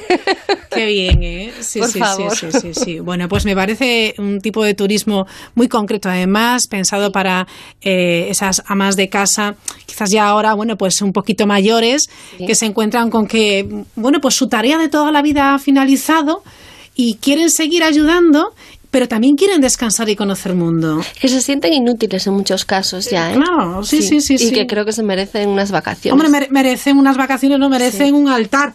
¡Qué barbaridad! Bueno, pues un ole por ellas, por cierto. Es que yo creo que a veces el turismo colaborativo no se trata de ir a China, sino se trata de resolver lo que hay en tu propia casa a veces. Claro, efectivamente. Bueno, fantástico. No sé si quieres decir algo más de este tipo de turismo colaborativo en esta nueva edición de Fuera de Ruta, Zaira, o ahí finalizamos la próxima semana. ¿Seguimos? Yo, por favor, siempre, siempre digo que todos los viajeros cuando viajen eh, se molesten al menos en un día en ver qué es lo que pasa en la zona en la que están.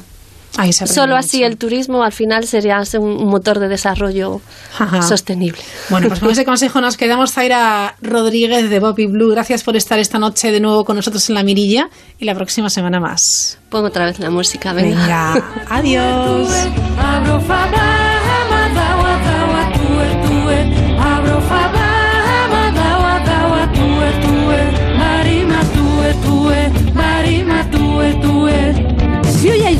Porque hay lluvia. Si hace bueno, yo sol, creo, porque hace sol. Marcos Yebra creo que está por ahí o ya se ha ido. Marcos Yebra todavía ni buenas noches Porque ni buenas claro, tardes. porque Hola. yo he dicho, no nos da tiempo, pero yo creo que nos quedan dos minutos para las 10, las 9 en Canarias. Y un par de ellas, digo yo, que podríamos animar a los oyentes a participar, ¿no? Venga. O sea que, venga, va, ¿no? Sí. Vamos, Luis Cerdeira en el control técnico nos va a lanzar la primera de las eh, sintonías, a ver si adivinamos. Bueno, yo no, porque esta la he pedido yo, Claro, aquí claro, Trampilla. ¿eh? ¿De qué a serie se, se trata? Arroba la mirilla cero. Tómense su tiempo, ¿eh? arroba la mirilla cero en Twitter.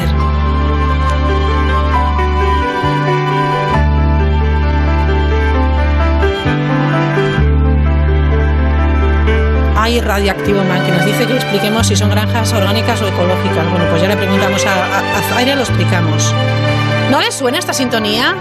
Ay, Daniel. No, lo siento, pero. No, es que ya tiene algunos añitos. Se emitió en televisión lo, lo que española. Digo yo de poner música de mi generación, o sea, de lo que es los 90 hacia acá, es que son, yo, eso, eso son 28 años ya, son 28 años. Pero nadie apoyo, sabe. Apoyo, apoyo, de, la, de verdad. La, la emoción. A ver, a todos a los ver, oyentes de Onda Cero. De, a ver, pregúntale a Nacho Arias si sabe años. cuál es. Nacho Arias sí lo sabe, sí lo sabe, sí me ¿Sí lo ha chivado, sabe? me lo ha chivado, pero me estoy ¿Ah, callando, sí? hombre. Pues venga, dilo, dilo, venga, dilo. Pues Nacho Arias eh, dice, ¿Dice? Anillos de fuego, puede ser. Anillos de, de oro, oro, de oro. anillos de oro, pero por el amor de Dios, anillos de fuego, pero ¿eso qué es? Ahora no quiero salir del estudio que Anillos nos de oro, matarán. fantástica. Bueno, vamos con una última. 30 segundos nos quedan, esa última sintonía. Patricia lo ha adivinado ¿eh? en Twitter. Muy bien, Patricia. Esa última, ¿y esto qué es? Madre mía, qué cambio. Estás en color. Esta- estás, estás en color, tú esta sabes. Oye, la otra era en color también. 10 segundos.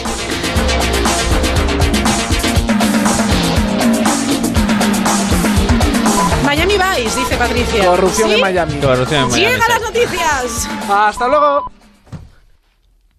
Son las 10, las 9 en Canarias. Noticias en Onda Cero.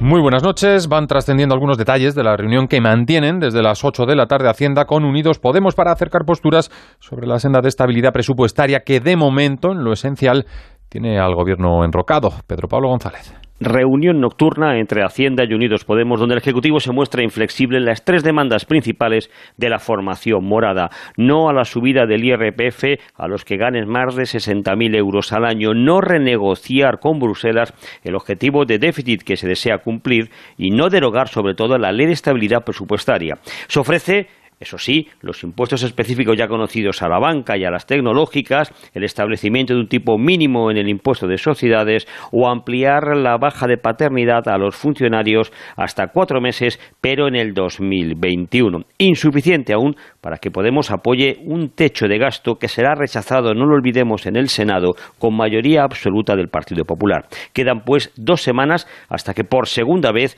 llegue este techo de gasto al Congreso, donde se rechazó ya en el pasado mes de julio. Vamos ahora con otro serial, este sobre la financiación irregular de la campaña presidencial en Estados Unidos, de la que se declaraba culpable de violar sus reglas el ex abogado de Donald Trump, eh, Michael, hoy, después de acusar al que fuera su letrado de inventarse que se entregó dinero a dos mujeres a cambio de su silencio por haber mantenido relaciones con el magnate en la Fox, el propio Trump reconoce que ese pago salió de su fortuna y no de la campaña. Añade también que supo de ese abono después de producirse. ¿Los pagos salieron del dinero de la campaña? No, no salieron de ahí, salieron de mi dinero y he tuiteado sobre eso. No sé si lo sabes, pero hasta he tuiteado sobre esos pagos. Sigue la ofensiva contra Michael Cohen, su abogado. Mañana a las 14 horas, hora española, la cadena conservadora emitirá íntegra la entrevista. Por cierto, que hoy Vladimir Putin también respondía a Donald Trump por las últimas sanciones infringidas a Moscú que hoy entraban en vigor, contraproducentes y sin sentido las calificaba el mandatario ruso. Esperamos que nuestros socios estadounidenses finalmente se den cuenta de lo inútil de su política y entonces comenzaremos una cooperación constructiva. El autodenominado Estado Islámico publica un vídeo de 55 minutos donde aparece su líder Abu Bakr al-Baghdadi. Bajo el título Buenas noticias para los pacientes, el grupo yihadista pretende lanzar una prueba de vida contra los rumores de la muerte de su jefe tras la pérdida del califato y bastiones como el de Raqqa en Siria o Mosul en Irak. Todo mientras en Berlín se ha desbaratado los planes de una acción terrorista que al parecer urdían dos individuos, corresponsal en Alemania, Paula Álvarez. No se sabe dónde ni cuándo, pero las autoridades alemanas se muestran convencidas de que el hombre detenido hoy en Berlín preparaba un atentado de trasfondo islamista y con el fin de acabar con la mayor cantidad de vidas posible. Se trata de Magomed Alice, un joven ruso de 31 años que, según los investigadores alemanes, habría estado trabajando mano a mano con Clement B., detenido en Francia y vinculado al terrorista Anis Amri, el mismo que atentó contra un mercadillo navideño en Berlín en diciembre de 2016. Durante la detención de sospechosos hoy en Berlín se encontraron varias armas y tres kilos de peróxido de acetona, el explosivo que suelen usar los islamistas. Las investigaciones apuntan ahora a esa vinculación con Anis Amri e intentarán descifrar si la detención se enmarca dentro de una posible célula terrorista que hubiese sobrevivido a Amri en la capital alemana. Y hoy hemos eh, conocido como una propuesta parlamentaria de una diputada israelí pretende prohibir la bandera palestina en Israel. Nos lo cuenta desde Jerusalén nuestra corresponsal allí, Hanna Beris. La doctora Anat Berko, criminóloga y miembro del partido de gobierno Likud, diputada en el Parlamento de Israel, presenta un nuevo proyecto de ley destinado a prohibir que sean enarboladas banderas palestinas en el espacio público israelí, señalando que ello sería penalizado con tiempos de prisión. Fuentes en medios locales sostienen que contaría con apoyo mayoritario de la coalición de gobierno e inclusive del primer ministro Netanyahu, pero él por ahora no se ha pronunciado públicamente al respecto, aunque sí ha criticado en diversas instancias, por ejemplo hace dos semanas, que en manifestaciones de ciudadanos árabes de Israel contra políticas del gobierno sean enarboladas banderas palestinas, que son vistas aquí como símbolo que representa al enemigo. Es prematuro vaticinar la iniciativa de la doctora Anat Berko, pero el proyecto de ley tiene de fondo un fuerte conflicto nacional, por supuesto, aún no resuelto. Ahora información deportiva con Pablo Díaz. La Asociación de Futbolistas Españoles ha mantenido esta tarde una reunión de dos horas con muchos de los capitanes de los equipos de Primera División para conocer su opinión sobre la medida de la Liga de jugar partidos en los Estados Unidos a partir de esta temporada. David Aganzo, presidente de la AFE, al terminar de hablar con los jugadores, ha dejado muy clara su postura respecto al tema. Los futbolistas no estamos en venta, amigo. Los futbolistas no solo pensamos en dinero, nosotros pensamos en nuestra afición, pensamos en la salud, pensamos en muchas otras cosas. Los futbolistas no estamos en venta. Pero vamos, si me dices el tema de huelga, nosotros estamos dispuestos a llegar hasta el final. Esa posible huelga se confirmará después de la reunión que mantendrán el presidente de la Liga, Javier Tebas, y el propio David Aganzo en el mes de septiembre. Y un último apunte de mercado donde el Leganés ha solicitado al Real Madrid la cesión del portero ucraniano Lunin.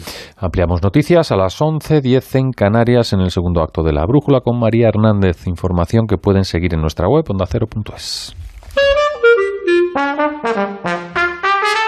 Os he reunido porque la próxima temporada haré más horas de radio. Será haremos. Desde el 3 de septiembre. ¡Ya mismo! Voy a tener nuevos espacios y necesito buenos teloneros. Y buenos patrocinadores. La España que madruga debe funcionar. Más todavía. Debe empezar a funcionar. ¡Cuidado! Y he pensado en cambiaros las tareas. Rafa hará el deporte. Sí, ya, a lo Florentino. El profesor hará las siete preguntas. Esta debe ser la famosa reconversión laboral. Y Félix leerá todos los periódicos a la manera liberal. ¡Buenísimo! Perdona, Alcina, ¿y yo qué hago?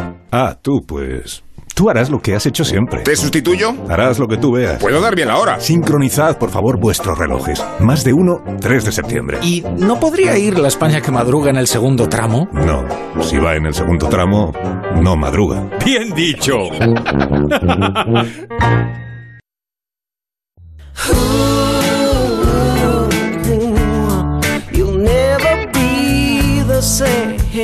En Onda Cero, La Mirilla, Raquel Sánchez.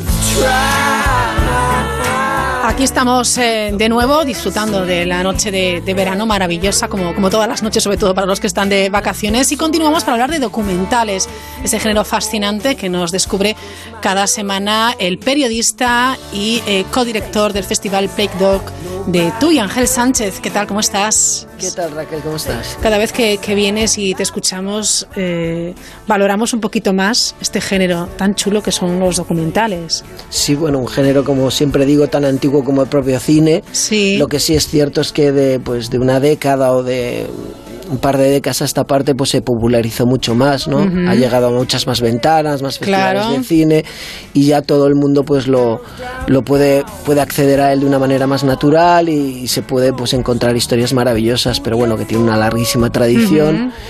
Y, sí, nos encanta hablar de, de este género que habla del cine de lo real y que tiene una capacidad de emocionar y contagiar a la audiencia con historias increíbles. Está muy bien eh, y por supuesto no dejen pasar la oportunidad si están en una ciudad o saben eh, que se va a desarrollar un festival o bueno pues que lo disfruten, que se atrevan porque hay gente que dice "Puf, documentales. Digo pues es que somos es lo que contamos aquí cada cada viernes y los oyentes se quedan fascinados y que atrévanse, sean un poco valientes, ¿no? Claro, no hace falta ser incluso tan valientes porque porque las historias están ahí, hay maravillosas películas que no solo no solo estamos sacando a la luz ahora, sino que, como decía, desde pues no hace mucho, casi pues eso, 10, 15 años, empiezan a em, ya han venido recibiendo reconocimientos muy importantes. El documental quizás se popularizó y empezó a entrar en nuestras casas gracias al reconocimiento de, pues, de premios tan importantes como los Oscar o el Festival de Sundance o el Festival de Cannes. Y y ha hecho proliferar este género y que llegue pues a diferentes plataformas, en las televisiones empiezan a programar más, proliferan más los festivales y surgen pues subgéneros también muy interesantes como son pues, pues los documentales de música, por ejemplo, que a mí me gustaría destacar algunos de los que de los que traemos hoy, ¿no? Así como el documental, pues eso decía, se popularizó, pues ganando premios en festivales importantes, premios principales, pues los documentales de música también se, se hicieron un hueco importante, pues a partir de, la década de los 2000, a finales de los 2000, recuerdo pues documentales recientes que han, se han llevado premios Oscar, por ejemplo, como Searching for Sugar Man o, el documental de Nick Cave, 20.000 días en la Tierra, y a partir pues, de esos premios pues, se abrió el camino pues, hacia un subgénero dentro del documental que tiene mucha capacidad de conectar con la audiencia, también porque relaciona otra arte que es el arte de la música sí. y que a lo mejor muchos fans de muchos artistas pues buscan más allá de, escuchar la música de, los grupos que siguen, pues conocer las historias que están detrás. ¿no? Bueno, pues allá vamos con el género de los documentales musicales, de música, y ¿con qué empezamos? ¿Dónde arrancamos? Bueno, he de decir que muchas veces eh, hay que intentar alejarse de aquellos documentales que son como unos elementos de pura promoción del artista, ¿no? Hay historias que surgen de, pues, de la intención de un autor, de un director, que encuentra en, la figura de un artista o en, el de una banda pues una historia que, desea contar. Yo recientemente vi un documental que me sirvió sobre todo para descubrir una banda que desconocía, que una banda que se llama The Hip, bueno, normal, el nombre entero de la banda es de Tragically Hip, es una banda canadiense liderada por un artista súper carismático que es Gordon Downey, Gord Downey, que murió recientemente a finales de, del año 2017. Sí. Y me sorprendió porque detrás de la historia de la película, que se llama The Tragic Ali Heap eh, Long Time Running, eh, hay una historia súper emotiva, pero pero también hay el descubrimiento de una banda que no trascendió más allá de Canadá y que tenía un impacto sobre la sociedad canadiense brutal, ¿no? La historia cuenta la última gira de, de esta banda eh, desde el momento en el que al su líder, eh, como digo, súper carismático, con unas letras evocadoras y muy inspiradoras y muy crítica también con su propio país, eh, le, diagnostican un cáncer terminal. Entonces él lo que decide es que quiere reunir a la banda y de alguna manera despedirse de su público y agradecer a la música todo lo que le ha dado. ¿no? Entonces el documental pues hace como una trayectoria de los esfuerzos enormes que, que tiene que hacer su, su cantante para, pues, para aguantar lo que es una gira por, por todo el país, por todo Canadá. Así suena el tráiler de la película de Tragically Hip, eh, Long Time Running.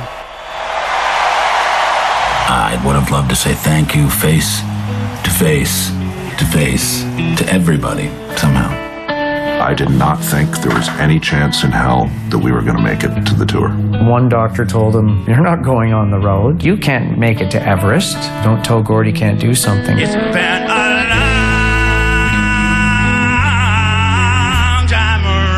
I would have put my guitar down and walked off the stage with him in a Esta es la voz de Doug Roney. Increíbles canciones, la verdad. A mí me sorprende. Pues sí. Me sorprende la, la calidad de, de, su música y es una banda absolutamente desconocida, como digo, no trascendió más allá de Canadá y, y, sorprende por lo emotivo. Vale que el documental pues tiene un, formato clásico, pero la historia es conmovedora y la verdad ayuda a, comprender pues lo que es lo que la música puede cambiar un poco la, vida de las personas. ¿no? Eh, es inspirador la vida de, del líder de esta banda y además, como decía, su, su, su propuesta musical es enormemente crítica con el país. Él, además de realizar la última gira en la que se despedían de su grupo, eh, tuvo tiempo de grabar un, último disco en el que demostraba su activismo y su, y su preocupación por la situación de, de muchos sectores sociales de la sociedad canadiense, entre otras cosas la relación que tiene Canadá con los indígenas de su propio país, los inuits, los esquimales y demás. Y su último disco, su disco póstumo, es un disco que se llama The Secret Path y que está dedicado a la memoria de Chani Wenjak. Chani Wenjak era un niño de 12 años que vivía en que lo separaron de su familia para integrarlo en una de las escuelas, digamos una residencia escolar para indígenas que había en Canadá que fueron muy criticadas. Entonces el niño en uno de los a los pocos meses de ingresar en esa escuela decidió escaparse de la escuela e irse a, a buscar a su familia. Lo que no sabía es que estaba a 600 kilómetros de su casa y en ese digamos en esa escapada hacia, hacia su casa murió en en el camino. Fue una historia que conmocionó al país y que y que sí que y que Roger y que Gordon Downey pues quiso dedicar en los últimos días de su vida eh, un homenaje pues a, a, este personaje que representaba pues una una, una sociedad, la sociedad indígena canadiense que, que, que realmente reclama sus derechos en Canadá. Una bonita canción como se llama Secret Path pero Dani podemos rematar este fragmento de Tragically Hip. Vamos I am the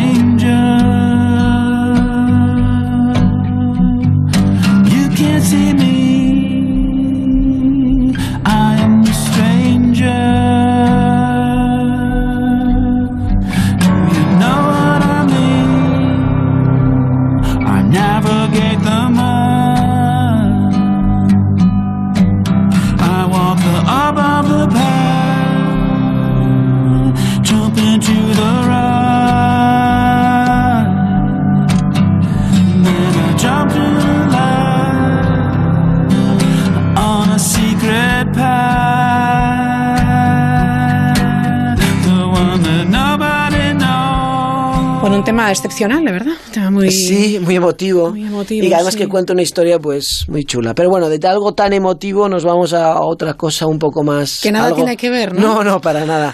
algo más radical, más, más Pero seguimos con música. Sí, por supuesto. Vale, muy bien. Algo más político, más activista. Y eh, no sé, estaba viendo un poco la trayectoria de la música del siglo XX y tal, y no sé qué. Y, una reflexión que se hace es que, digamos que el siglo XX, digamos el, que se podría decir, aunque tal que la música era como cosa de hombres, ¿no? Las grandes bandas estaban solo formadas por personajes masculinos y, encontramos pues raras excepciones, intérpretes muy potentes, pero, pero no bandas en sí, no había una escena de, bandas de solo, mujeres. solo mujeres o lideradas por mujeres. Sí, este, encontramos nombres, pues yo que sé, en los años 60 a, a Janis Joplin o a Patti Smith en los 70, en los 80 estaba Madonna y tal, pero no había como una escena, digamos, de bandas formadas por, por, por mujeres. Sí es cierto que ahora en el siglo XXI todo ha cambiado, por suerte, y, y, no hace mucho leí un artículo en el que, en el que se ponía de manifiesto que digamos que el siglo XXI es, es, es la, el es un siglo que empieza liderado por sobre todo bandas bandas formadas o, por nombres femeninos no es el caso de Mia Rihanna Leslie Face hay un montón de bandas independientes como Alabama Shakes lideradas por mujeres. Pero esto no era no era la realidad en el siglo XX pero sí hubo un movimiento o una época histórica en la que la irrupción de bandas femeninas fue fue notable y había ejemplos muy curiosos no y esta es la, el, digamos, la irrupción de la, de la escena punk de, de los años finales de los 70, años 80, ¿no? En, en aquel momento, digamos que el punk permitió que se universalizaba la, universalizara la música, ¿no? O sea, veníamos de bandas del, de los años 70 y tal, donde, donde se premiaba el, virtu, el virtuosismo, la escena de las bandas de grandilocuentes, de las bandas de rock, y la escena punk surgió un poco como respuesta a esa, digamos, aburguesamiento de la música. Era, eh, eh, yo creo que el movimiento punk era más callejero, ¿no? se, necesitaba también esa, como una vía de escape también al margen de, esas grandes bandas, efectivamente, que las había. Yo no sé si tanto en España como fuera de España. Fuera de España mucho más, claro. No, en, España, prácticamente el movimiento no existía, ¿no? Llegó con mucho retraso, ¿no? Pero pero sí respondían un poco eso. Primero había un contexto social y político que requería cierta, cierta, pues esa respuesta y en el plano de las artes, por supuesto, era así, pero también en una cuestión más formal de la propia música, pues había una respuesta como que, que la música, pues mm, necesitaba universalizarse, no había que ser pues un músico súper preparado, súper formado y, que, y que también quería responder a toda una sociedad joven que, que, quería dar una respuesta pues eso, a cierto aburguesamiento de la música y que, y que romper también las reglas del mercado que había en torno a la música. Y en ese contexto pues también permitió que el surgimiento de ciertas bandas formadas exclusivamente por mujeres. ¿no? Y hay, pues, hay, hay muchos nombres de aquella época que son muy curiosos, como son los de Raincoats o de Runaways, y una banda que a mí me llamó la atención y que además ha surgido un documental que se llama Here to Be Heard, The Story of the, of the Slits, que es precisamente el sonido de los slits.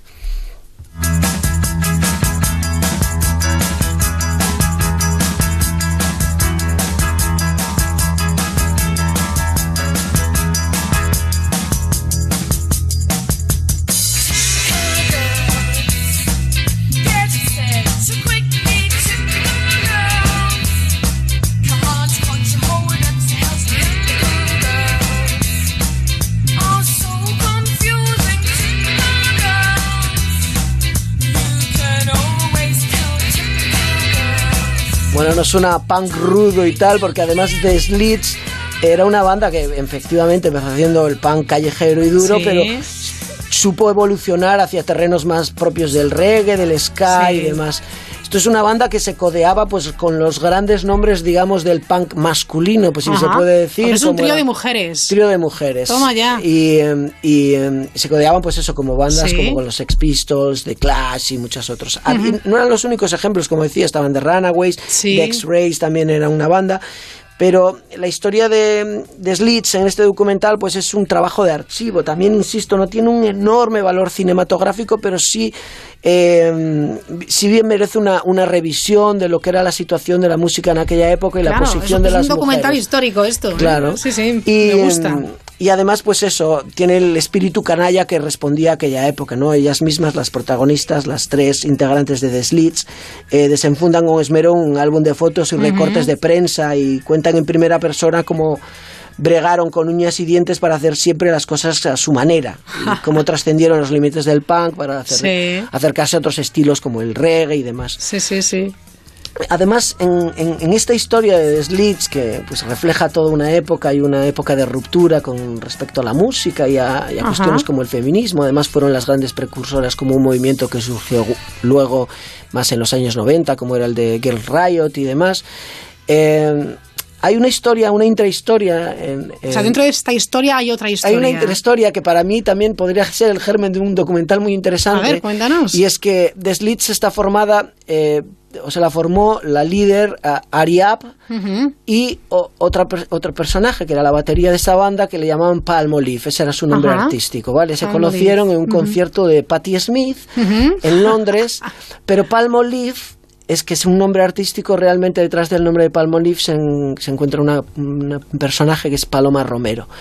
Paloma Romero es la batería de The Slits, que era una chica española que vivía en Ceuta en los años 70, estudiaba en un colegio, me parece que era de las Clarisas o un colegio religioso, y, decidió irse a Londres.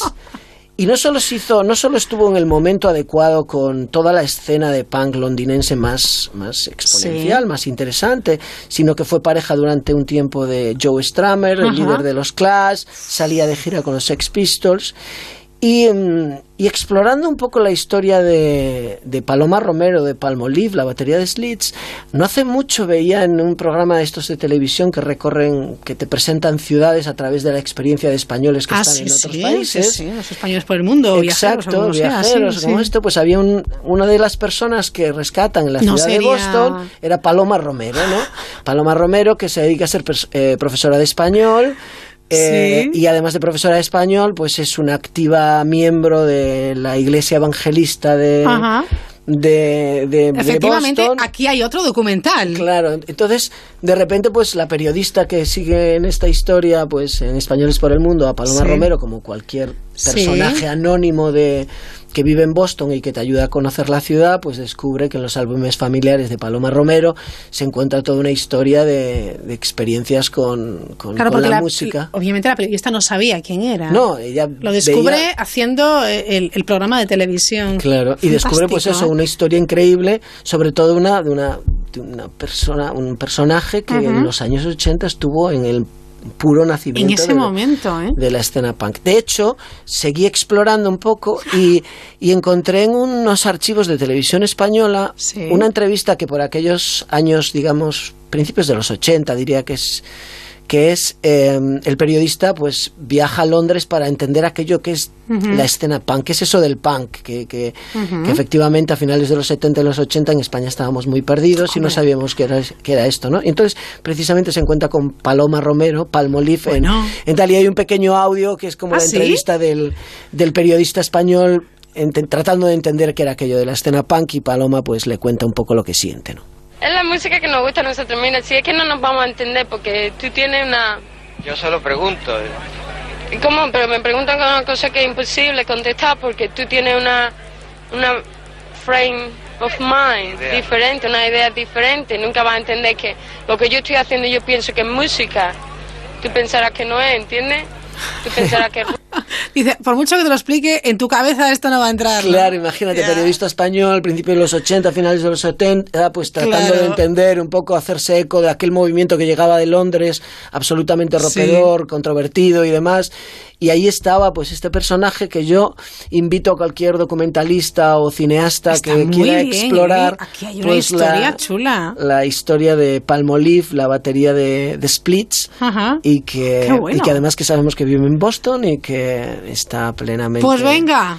integrada en la escuela Que alguien, evangelista. que- que y alguien se ponga a ello, que aquí hay un filo fantástico. ¿Con qué terminamos? Pues mira, eh, hablando de, de movimientos rupturistas y de, y de también romper muchos prejuicios, pues a mí eh, recientemente se estrenó el enésimo documental o pieza audio, digamos, audiovisual, audiovisual o propuesta cinematográfica en torno a una de las grandes figuras de la música española que es que es Camarón de la Isla, ¿no? Así suena el, el La tráiler. pureza no se puede perder nunca, cuando uno la lleve dentro de verdad, ¿no?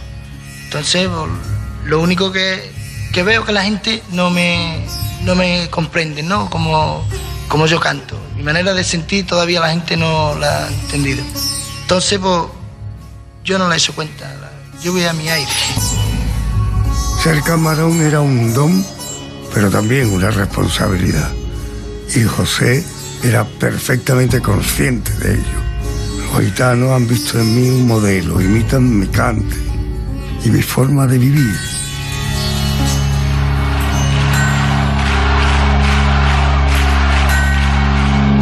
Así sonaba la voz de Juan Diego, el actor que es el narrador de este documental eh, que se titula Camarón, Flamenco Revolución. Lo que son las cosas, acabamos de escuchar a Paloma, que no, no, no tenía palabras para, para decirle a la otra persona que era...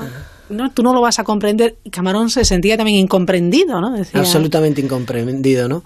Hay muchos documentales y propuestas, Sí. como decía, cinematográficas en torno a la figura de Camarón. Es un personaje inabarcable, ¿no? Es que es un icono, además. ¿eh? Es un icono eh, inmenso de la música española y este Sí. es un nuevo intento. El, este, el documental lo dirige Alex, Alexis Morante, que además tiene experiencia en hacer documentales de, much- de música. Ha hecho uno Sí. sobre Alejandro Sanz. Lo que fuis, lo que soy, o el de Enrique Bumburi, El camino más largo. Y como decía, no es, no es la primera ni será la última incursión en el ámbito del cine para tratar la figura de Camarón. A mí se me ocurren pues pues películas como la de Jaime Chavarri, pura ficción que protagonizada por, por. Oscar Jaenada, que se llamaba Camarón. Sí. Eh, A mí un director que me encanta es Isaac La Cuesta, que hizo una peli no, sobre la figura de Camarón, pero Camarón estaba presente en una serie de personajes que, Sí. que encontraban en la música de Mar- Camarón mucha inspiración, que la, una película, la primera película que hizo se llamaba La leyenda del tiempo, como el título del mítico disco de. Camarón, y ahora está a punto de estrenar en San Sebastián este año su segunda película, de, que es como es al puro estilo Boyhood, ¿no? Que coge unos personajes que rodaba esta peli de, que se llamaba La leyenda del tiempo, eran los personajes del año, la peli fue rodada en 2010, 2006 y ahora en 2018 se estrena la nueva película de Isaac y la Cuesta que se llama llamar Entre dos aguas, también con esa referencia Sí. a Camarón y con los mismos personajes de... O sea, rescata esos personajes. Esos mismos actores son los que salen en la misma en, en la película Qué nueva de. Isaac la Cuesta.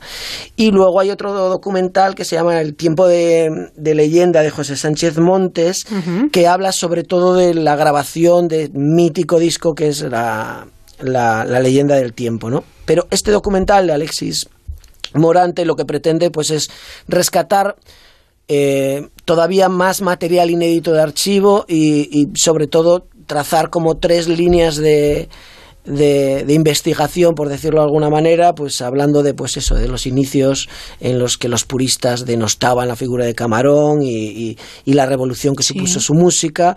También trata de la parte de la esfera más familiar y sus relaciones con, con, con los, con los músicos con los que se relacionaba, especialmente con, con Paco de Lucía. Pero bueno, el propio Alexis Morante nos cuenta un poco Muy bien. de qué va su película. más que contar algo nuevo, que un fan descubra algo nuevo de, de Camarón o que alguien diga algo nuevo en el presente, que yo creo que ya hay, está todo dicho de Camarón. Creo que lo que van a encontrar de Camarón eh, en la película nuevo es la forma de contarlo. Es, es una fábula, es un cuento que te cuenta un narrador, donde tú ves a un personaje que busca la libertad continuamente, que busca la revolución y que y vamos a encontrar distintas historias dentro del documental. Está la historia de él como cantante y como está la historia también de él como el mesías de los gitanos. Está la historia, una historia muy bonita de amistad con Paco de Lucía, su amigo, y está la historia de amor con la chispa y sus hijos. Pues vaya ingredientes, ¿eh? Sí, la verdad es que Camarón seguirá proporcionándonos, eh, o sea, lo revisitaremos constantemente. Son unos grandes iconos de la música española y diría Ujú. internacional. Y además esta peli pues cuenta con la colaboración y la narración y el impulso, digamos, sonoro de la voz de, de Juan Diego. O sea que es un acicate más para, Pues sí. para acercarse a ver y a redescubrir a aquellos amantes de la música de Camarón y del personaje y de la y del artista y como aquellos que quieren pues profundizarlo o, o o conocerlo por primera vez en profundidad, ¿no? Bueno, pues es una invitación muy, muy chula. E invitamos, como siempre, a los oyentes no solamente a, a, mm, bueno, pues a bucear en estas eh, tres historias, casi cuatro que hemos contado hoy, sino que, que por sí mismos tengan curiosos y, y descubran eh, esas joyas que hay eh, en- que se pueden encontrar ya afortunadamente más fácilmente que, que antes. Hay plataformas que, que lo permiten y gracias a gente como vosotros, bueno, pues eh, también lo promocionáis de una manera muy, muy activa y muy pasional. ¿eh? Sí, bueno, la clave es, es disfrutar del cine en su esencia máxima Claro. Y, y el cine de lo real pues no- nos permite pues eso acercarnos a personajes de, de carne y hueso que tienen capacidad de pues eso de, de tocar nuestros corazoncitos con sus historias personales o con el tratamiento que los cineastas hacen de esas historias, ¿no? magníficos títulos y que nada, que la, animará a la gente a que explore el, el ámbito del cine documental, este subgénero que es el documental musical, y traeremos nuevos títulos y, y Claro. con, y con la música de Camarón nos vamos, ¿no? La leyenda del tiempo. Una, una buena guinda para terminar el programa de hoy. Ángel Sánchez, muchísimas gracias, buenas noches y hasta la próxima semana. ¿eh? Nos vemos la próxima semana. Gracias, chao.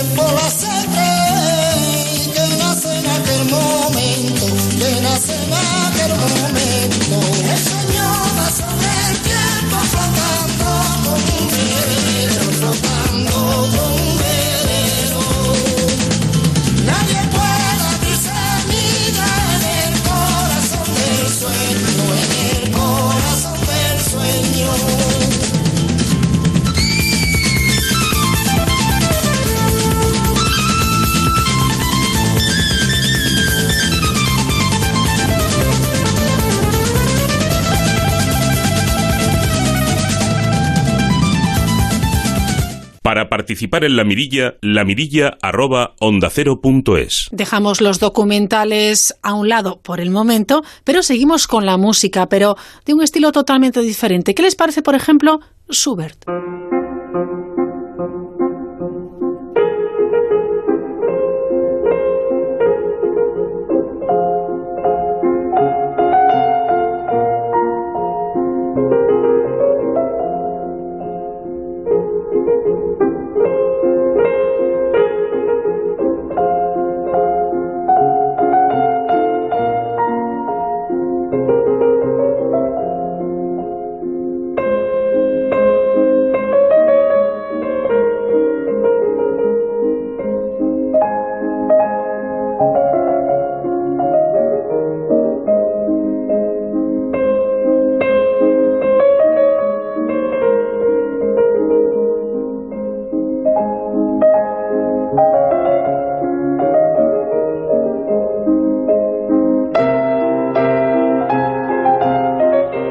Buenas noches. Uy, estaba totalmente ido eh, en este momento musical de Schubert, ¿verdad? Eh, Hombre, buenas noches, Raquel. Buenas noches, es una gozada. Además, le, le vemos, porque vemos la imagen también. Invito a los oyentes a que hagan lo mismo también y busquen de, de las composiciones de las obras de las que estamos hablando.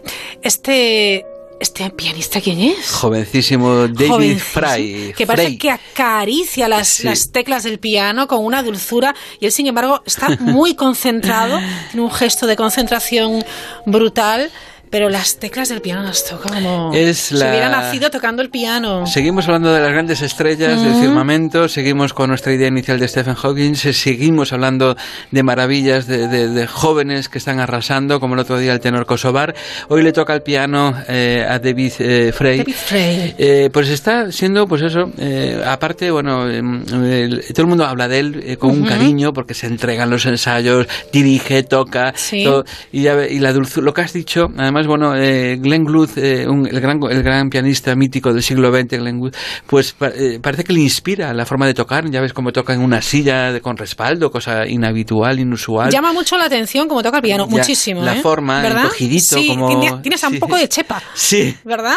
De mucho estudiar. Sí, sí, le sí. decían eso, le decía, oiga, usted está un poquito encogido, ¿no? Cuando toca. Es que estudio muchas horas.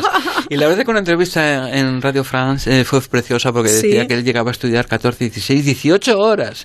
Sentado y que en una silla normal de pianista no puede. Y que Claro. comprende a Glenn Gould cuando eh, se ponía con el respaldo en la silla, claro. Claro. Y él hace lo mismo, pero son hay muchos vídeos que yo recomiendo que los vean porque es bueno, es que es muy, muy gentil cómo trata a las personas, a la orquesta, a los músicos y sobre todo lo que tú has dicho, cómo acaricia el piano. Es que Eso es una maravilla. Momento musical de Schubert. Es una gozada. Seguimos buscando la inspiración de la música también para composiciones, para cine, para eh, nuevas estrellas que van surgiendo también, porque como venimos diciendo, cada verano también, en cada verano de todos los años, de todos los siglos, siempre hay, eh, bueno, pues la, la canción del verano, la estrella del verano, todo el mundo Ah. quiere ir a un teatro, quiere ir a un auditorio y busca ese concierto porque es lo que se lleva, es la moda, se agotan las, bueno, pues las entradas, se agotan hasta la, la partitura.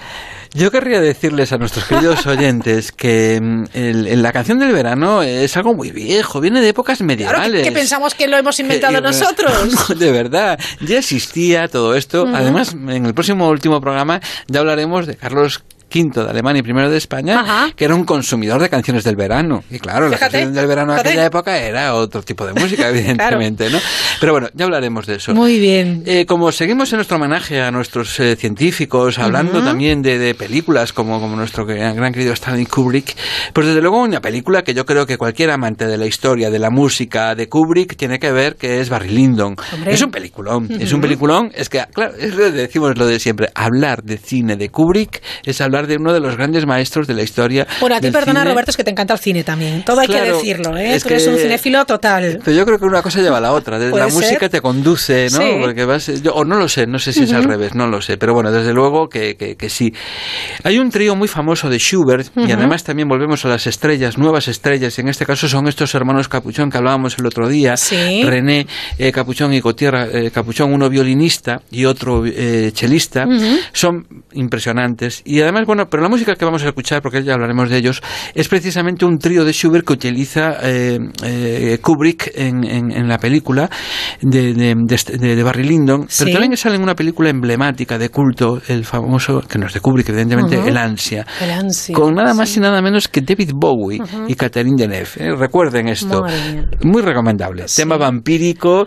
Hoy lo apuntamos todo, ¿eh? ¿Cuántas recomendaciones? Y el, y el pianista, el, el- el- David Bowie, hace de músico y Ujú. Acompaña a su sobrina eh, en, en este Sí. trío famoso de, de- Sí. de- de violín, eh, violonchelo y piano de Schubert. Lo escuchamos entonces, si te parece.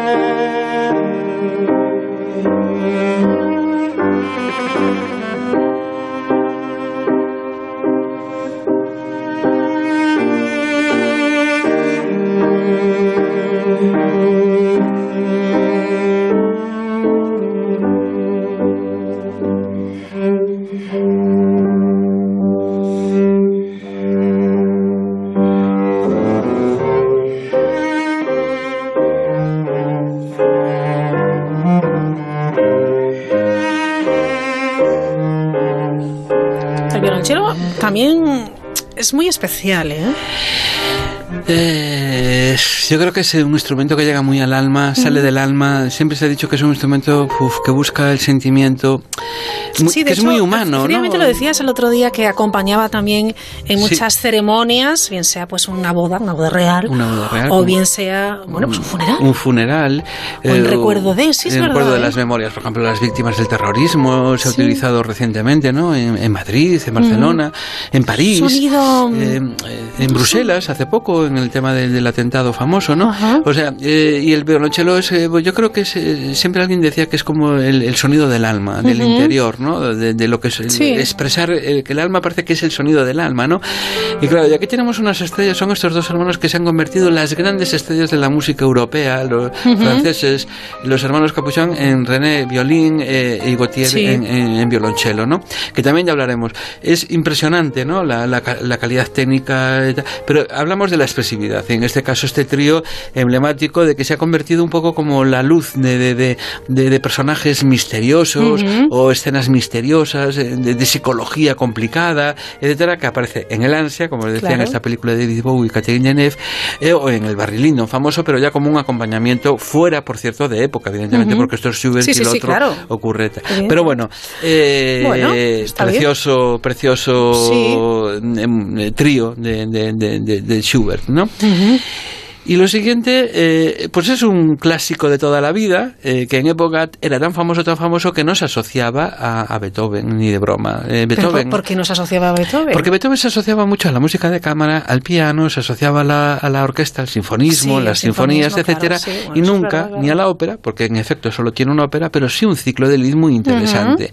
Hay una, una canción que se hizo famosísima, además lo sabemos porque se vendió mucho en las editoriales, en las, y resulta que, que es Gliberich, escrita por Beethoven, casi todo el mundo conoce pues muchas obras de Lied, Sí. de Schubert, Schumann, etcétera, y no asocian a Beethoven. Pues en esta época, esta fue una de las canciones más importantes de su época. No hablo del verano porque parece un poco insultante, ¿no? Sí. Eh, oiga, que nadie se ofenda, ¿eh? Quiero decir Sí, que sí, sí, no, pero era todo. podía era- ser del invierno, de tal, eh, pero se vendía, bueno, para acompañar en las fiestas, en los salones, que esto es una cosa muy importante porque los salones, los grandes salones, eran grandes consumidores de música de mucha calidad Claro. y eso ha trascendido, a, bueno, Claro. pues a, a grandes obras, ¿no? Y en este caso, este famoso Eclivedich, y además Que se puso de moda entonces. que se puso, pero Se puso de mucho, moda. muchísimo de Claro. moda el Glivedich, cantado además en esta versión eh, por Anja Arteros, ¿eh? Una cantante alemana que bueno, nos gusta muchísimo en este programa.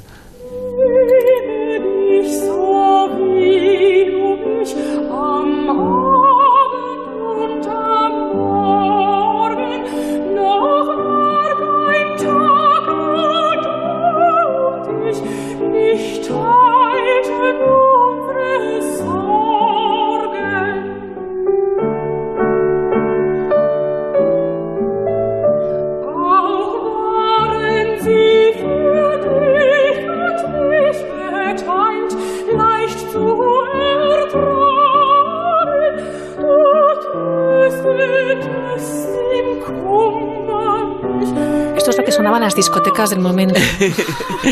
Pues algo así, algo así, porque verdaderamente... Y lo bailaban. Y lo bailaban, eh, porque es que la cultura de la música de salón es algo que además se está poniendo muy de moda en el siglo XXI de recuperar. Ujú. ¿Qué es lo que se escuchaba en las músicas? Porque eran eh, centros sociales de filósofos, pensadoras. punto de encuentro. La mujer tenía un papel muy importante, lo que hablábamos el Ujú. otro día de Cecil de Chaminade, Sí. etcétera. Bueno, pues en los salones pasaban cosas tan maravillosas como estas, y en efecto eran las, yo, yo diría más los pubs de Es la más- época. Sí. Tomándose el té, la copa o esto o el tal, y bailando, ligando, evidentemente. y Claro, con- unos y- charlando, otros bailando. en efecto, Pues ¿no? bueno. Pero se hizo famosísimo y nadie decía, ¿y esto de pero lo sabemos? ¿lo sabe-?". Caramba, De Beethoven. Beethoven. ¿no? Pobre. Jo, es que de verdad que lo de Beethoven también. A veces hablamos de las mujeres, pero es que los compositores, muchos de ellos, algunos Es de que, ellos, claro, estaba encasillado. estaba demasiado Estaba encasillado. encasillado, y demasiado sordo el pobre para, para enterarse de los cotilleos de la época. pobre Ludwig. Fantástico, Bueno. ¿eh? Y bueno, y ahora, eh, si te parece, después de pasar de este Yo te quiero, yo quería, que además se lo he dicho a Raquel, porque hemos tenido un oyente durante muchos años, todos estos años en el verano siempre no nos fallaba, ni en invierno ni en primavera. Isabel. Isabel Abril, una Isabel gran Abril. viola que falleció en diciembre. Eh, fue una gran protagonista de, como pedagoga. Eh, en España, pues hizo mucha escuela eh, de viola. Fue un- una gran protagonista de la- lo que era la, la escuela de viola, que no había en este país. Isabel Abril Bausela falleció en diciembre, el 20 de diciembre, 21 Muy de diciembre. joven, además. Muy joven, con dos Sí, hijos, Hugo y muy- Claudia. Y bueno, eh, esto va por ella, porque además vamos a poner una pieza que siempre decía, "Al- algún día espero que me dediques esta canción en la radio, en tu programa, porque además sentí orgullosísima de mí, lo tengo que decir, Sí. de nuestro programa, Raquel. Era una oyente que este año no está, pero está siempre, estará porque hablamos de estrellas, Pues firmamento. está y está, y está a Isabel Abril por ser primero una gran pedagoga. Pero quiero decir una cosa, el mejor viola del mundo vino a su funeral a tocar unas obras maravillosas. Yuval Kotilovich vino desde Israel porque consideraba que en España eran amigos, evidentemente, era amigo mío también, es amigo mío, consideraba que era una persona que se merecía una despedida de este mundo real, de este mundo real de una Mm. forma a lo que siempre se entregó, a la música, amar la música y enseñar lo mejor de ella siempre con música, ¿no? Y este Salud d'Amour Me has puesto los pelos de punta, Roberto. eh, estoy intentando no de emocionarme. No, porque es muy duro para mí. Qué grande agradezco. Isabel Abril y merece este reconocimiento y todos los que los que le podamos hacer porque Mm. además gran persona en, en- en el eh, apartado humano por supuesto y, y oyente y muy querida por, por Roberto Relova que siempre Pues sí. la, la ha querido, la quiso y la querrá siempre por, Por supuesto, supuesto y siempre supuesto. estará ahí en el firmamento de las estrellas. Y, como hablamos de estrellas, y estás ahí, Isabel, pues mira, te vamos a dedicar esa canción que nunca pude haberlo hecho aquí en el mundo real, que era Salud Amour, y que te tocaron tus amigos en tu despedida, eh, de Elgar, una canción que además Elgar se la dedicó a su esposa para, pe- para pedirle matrimonio. Le dijo, mira, yo te regalo esta canción maravillosa. Y ella le dijo, pues yo te regalo esta poesía. Entonces yo lo único que regalo es mi cariño, este salud de amor y además por un violonchelista que le volvía loca, eh, Sí. que era precisamente este el hermano Capuchón, eh, Gautier Capuchón de su disco maravilloso que también lo recomendamos desde aquí, Intuición, precioso. Pero vamos a escuchar Claro. ah, para, bueno, eh, y darle gracias en donde esté. Vamos Isabel allá. Abril, por ti. Gracias. Bueno,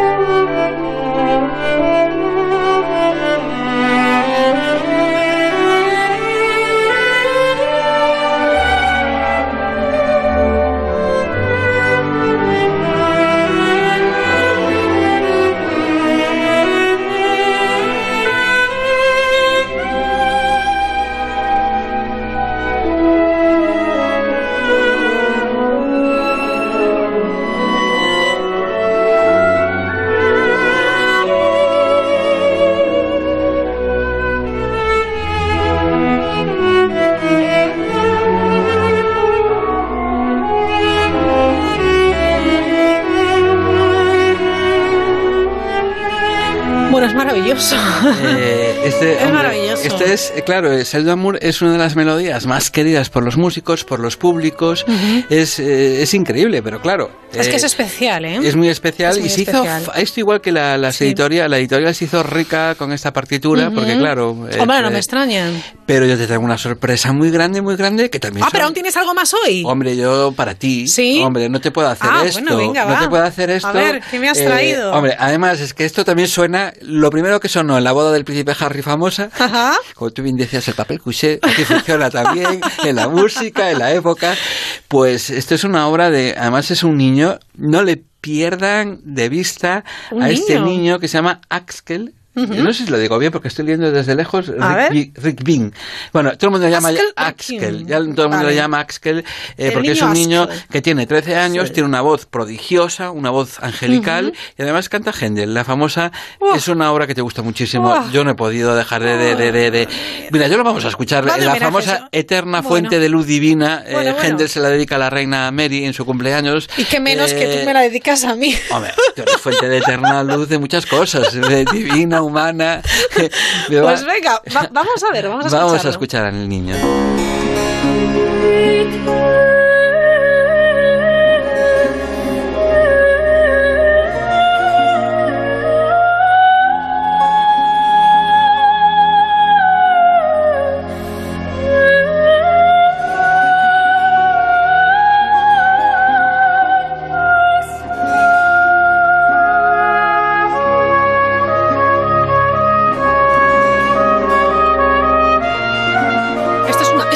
Ángel.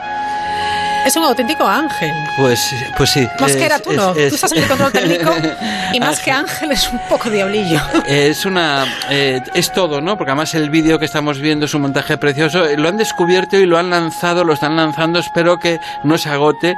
Espero que este niño siga estudiando música. Porque Claro, tiene una, claro. Vamos, tiene todos los miembros para ser Eso, qué bonito. Todo, tiene todos los miembros para ser un una gran auténtica artista. figura, un artista, porque desde luego la materia prima la tiene. La tiene, la Pero voz hay que humana. seguir, efectivamente, educando y trabajando, porque esa voz también va a evolucionar, supongo, Evident- ¿no? Me corregía eh, que es Axel, perdón, ¿eh? Axel, Axel. eh, Axel Axel Ricky. Yo es que me pierdo ya. Bueno, Eh, pero nos pero, pero lo que sí no nos regalo, ¿eh? perdemos es que es el, el de, de- Ujú. porque la- luego la gente, oye, que os olvidáis de decir, no, no, no nos olvidamos nunca, No, lo pero luego ya saben que rápido. lo ponemos en Twitter también para que porque En nos lo efecto. piden y, y lo Eterna recordamos. luz divina, Händel, ¿eh? Oda para el cumpleaños ¡Ay, de qué bonito! Elizabeth. ¡Qué manera más chula de terminar Esto le esta encanta noche, a ¿eh? Raquel, lo sé por Ujú. experiencia, muchísimo. Así que nos Fenomenal. vemos. eh, Bueno, si usted pues- manda dentro de nada. Efectivamente. Gracias, Robert. Gracias a vosotros Raquel Sánchez. Gracias, Ángel.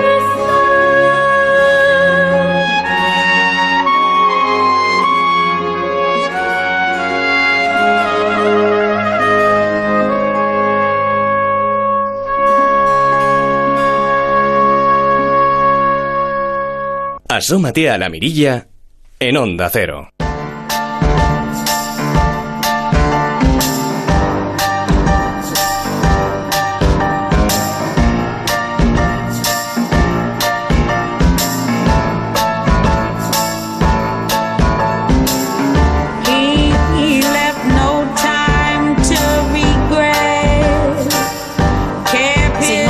Música. Nos vamos hasta Murcia. La música negra llena de ritmo y emoción el auditorio de San Javier con el espectáculo Joyful.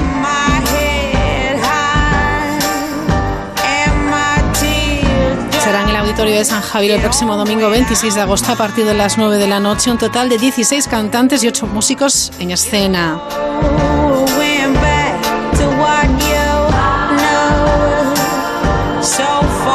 Soul, funk y el gospel combinados, desde luego, para que el público disfrute a tope.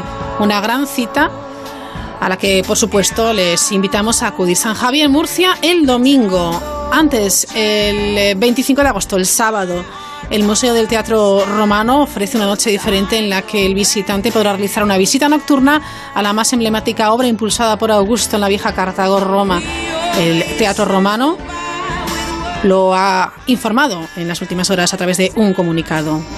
Un viaje que permite vivir en primera persona, en un ambiente relajado y con exclusividad, un recorrido que comienza en el museo de la mano de un guía o un reducido grupo de personas descubriendo las claves de la civilización romana para desembocar en la joya arqueológica del teatro romano bajo la luz de la luna. ¿Se lo imaginan? Y hablando de teatro también, ya está en marcha hasta el próximo viernes en Gocarballiño, en Ourense, la edición número 29 del Festival de Teatro Galego Fetega. Y además tiene como protagonista a la mujer, ya que un 90% de su programación estará compuesta por actrices.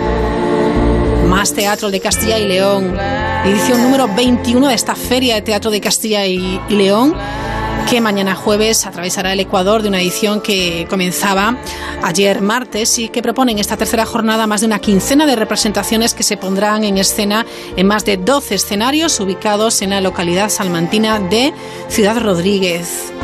Ciudad Rodrigo, por Dios. en sus calles y en sus plazas, por supuesto.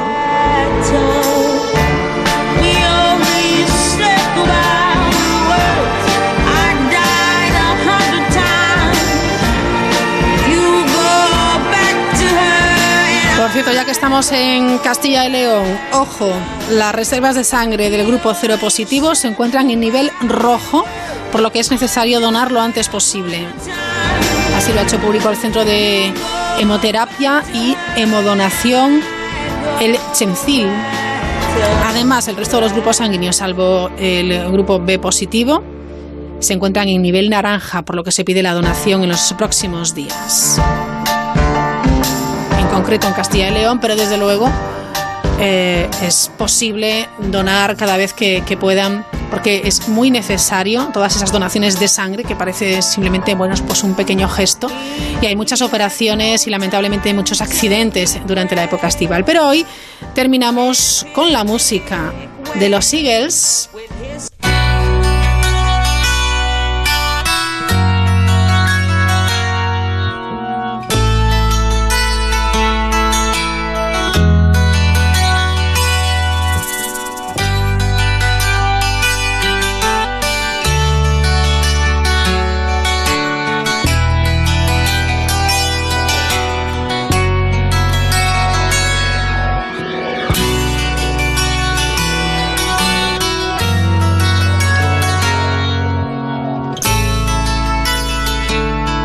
Ayer más de un oyente nos tiró de las orejas por no haber puesto este tema entero. Bueno, pues ahí va. Hotel California.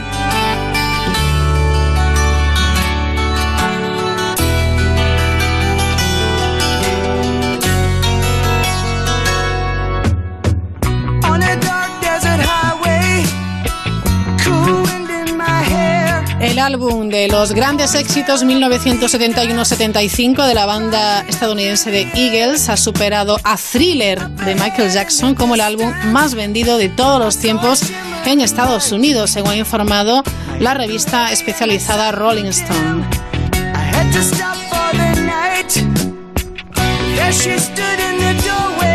Por cierto, eh, Hotel California, esta banda de Los Ángeles, ha alcanzado la tercera posición de esa lista tras superar los 26 millones en ventas.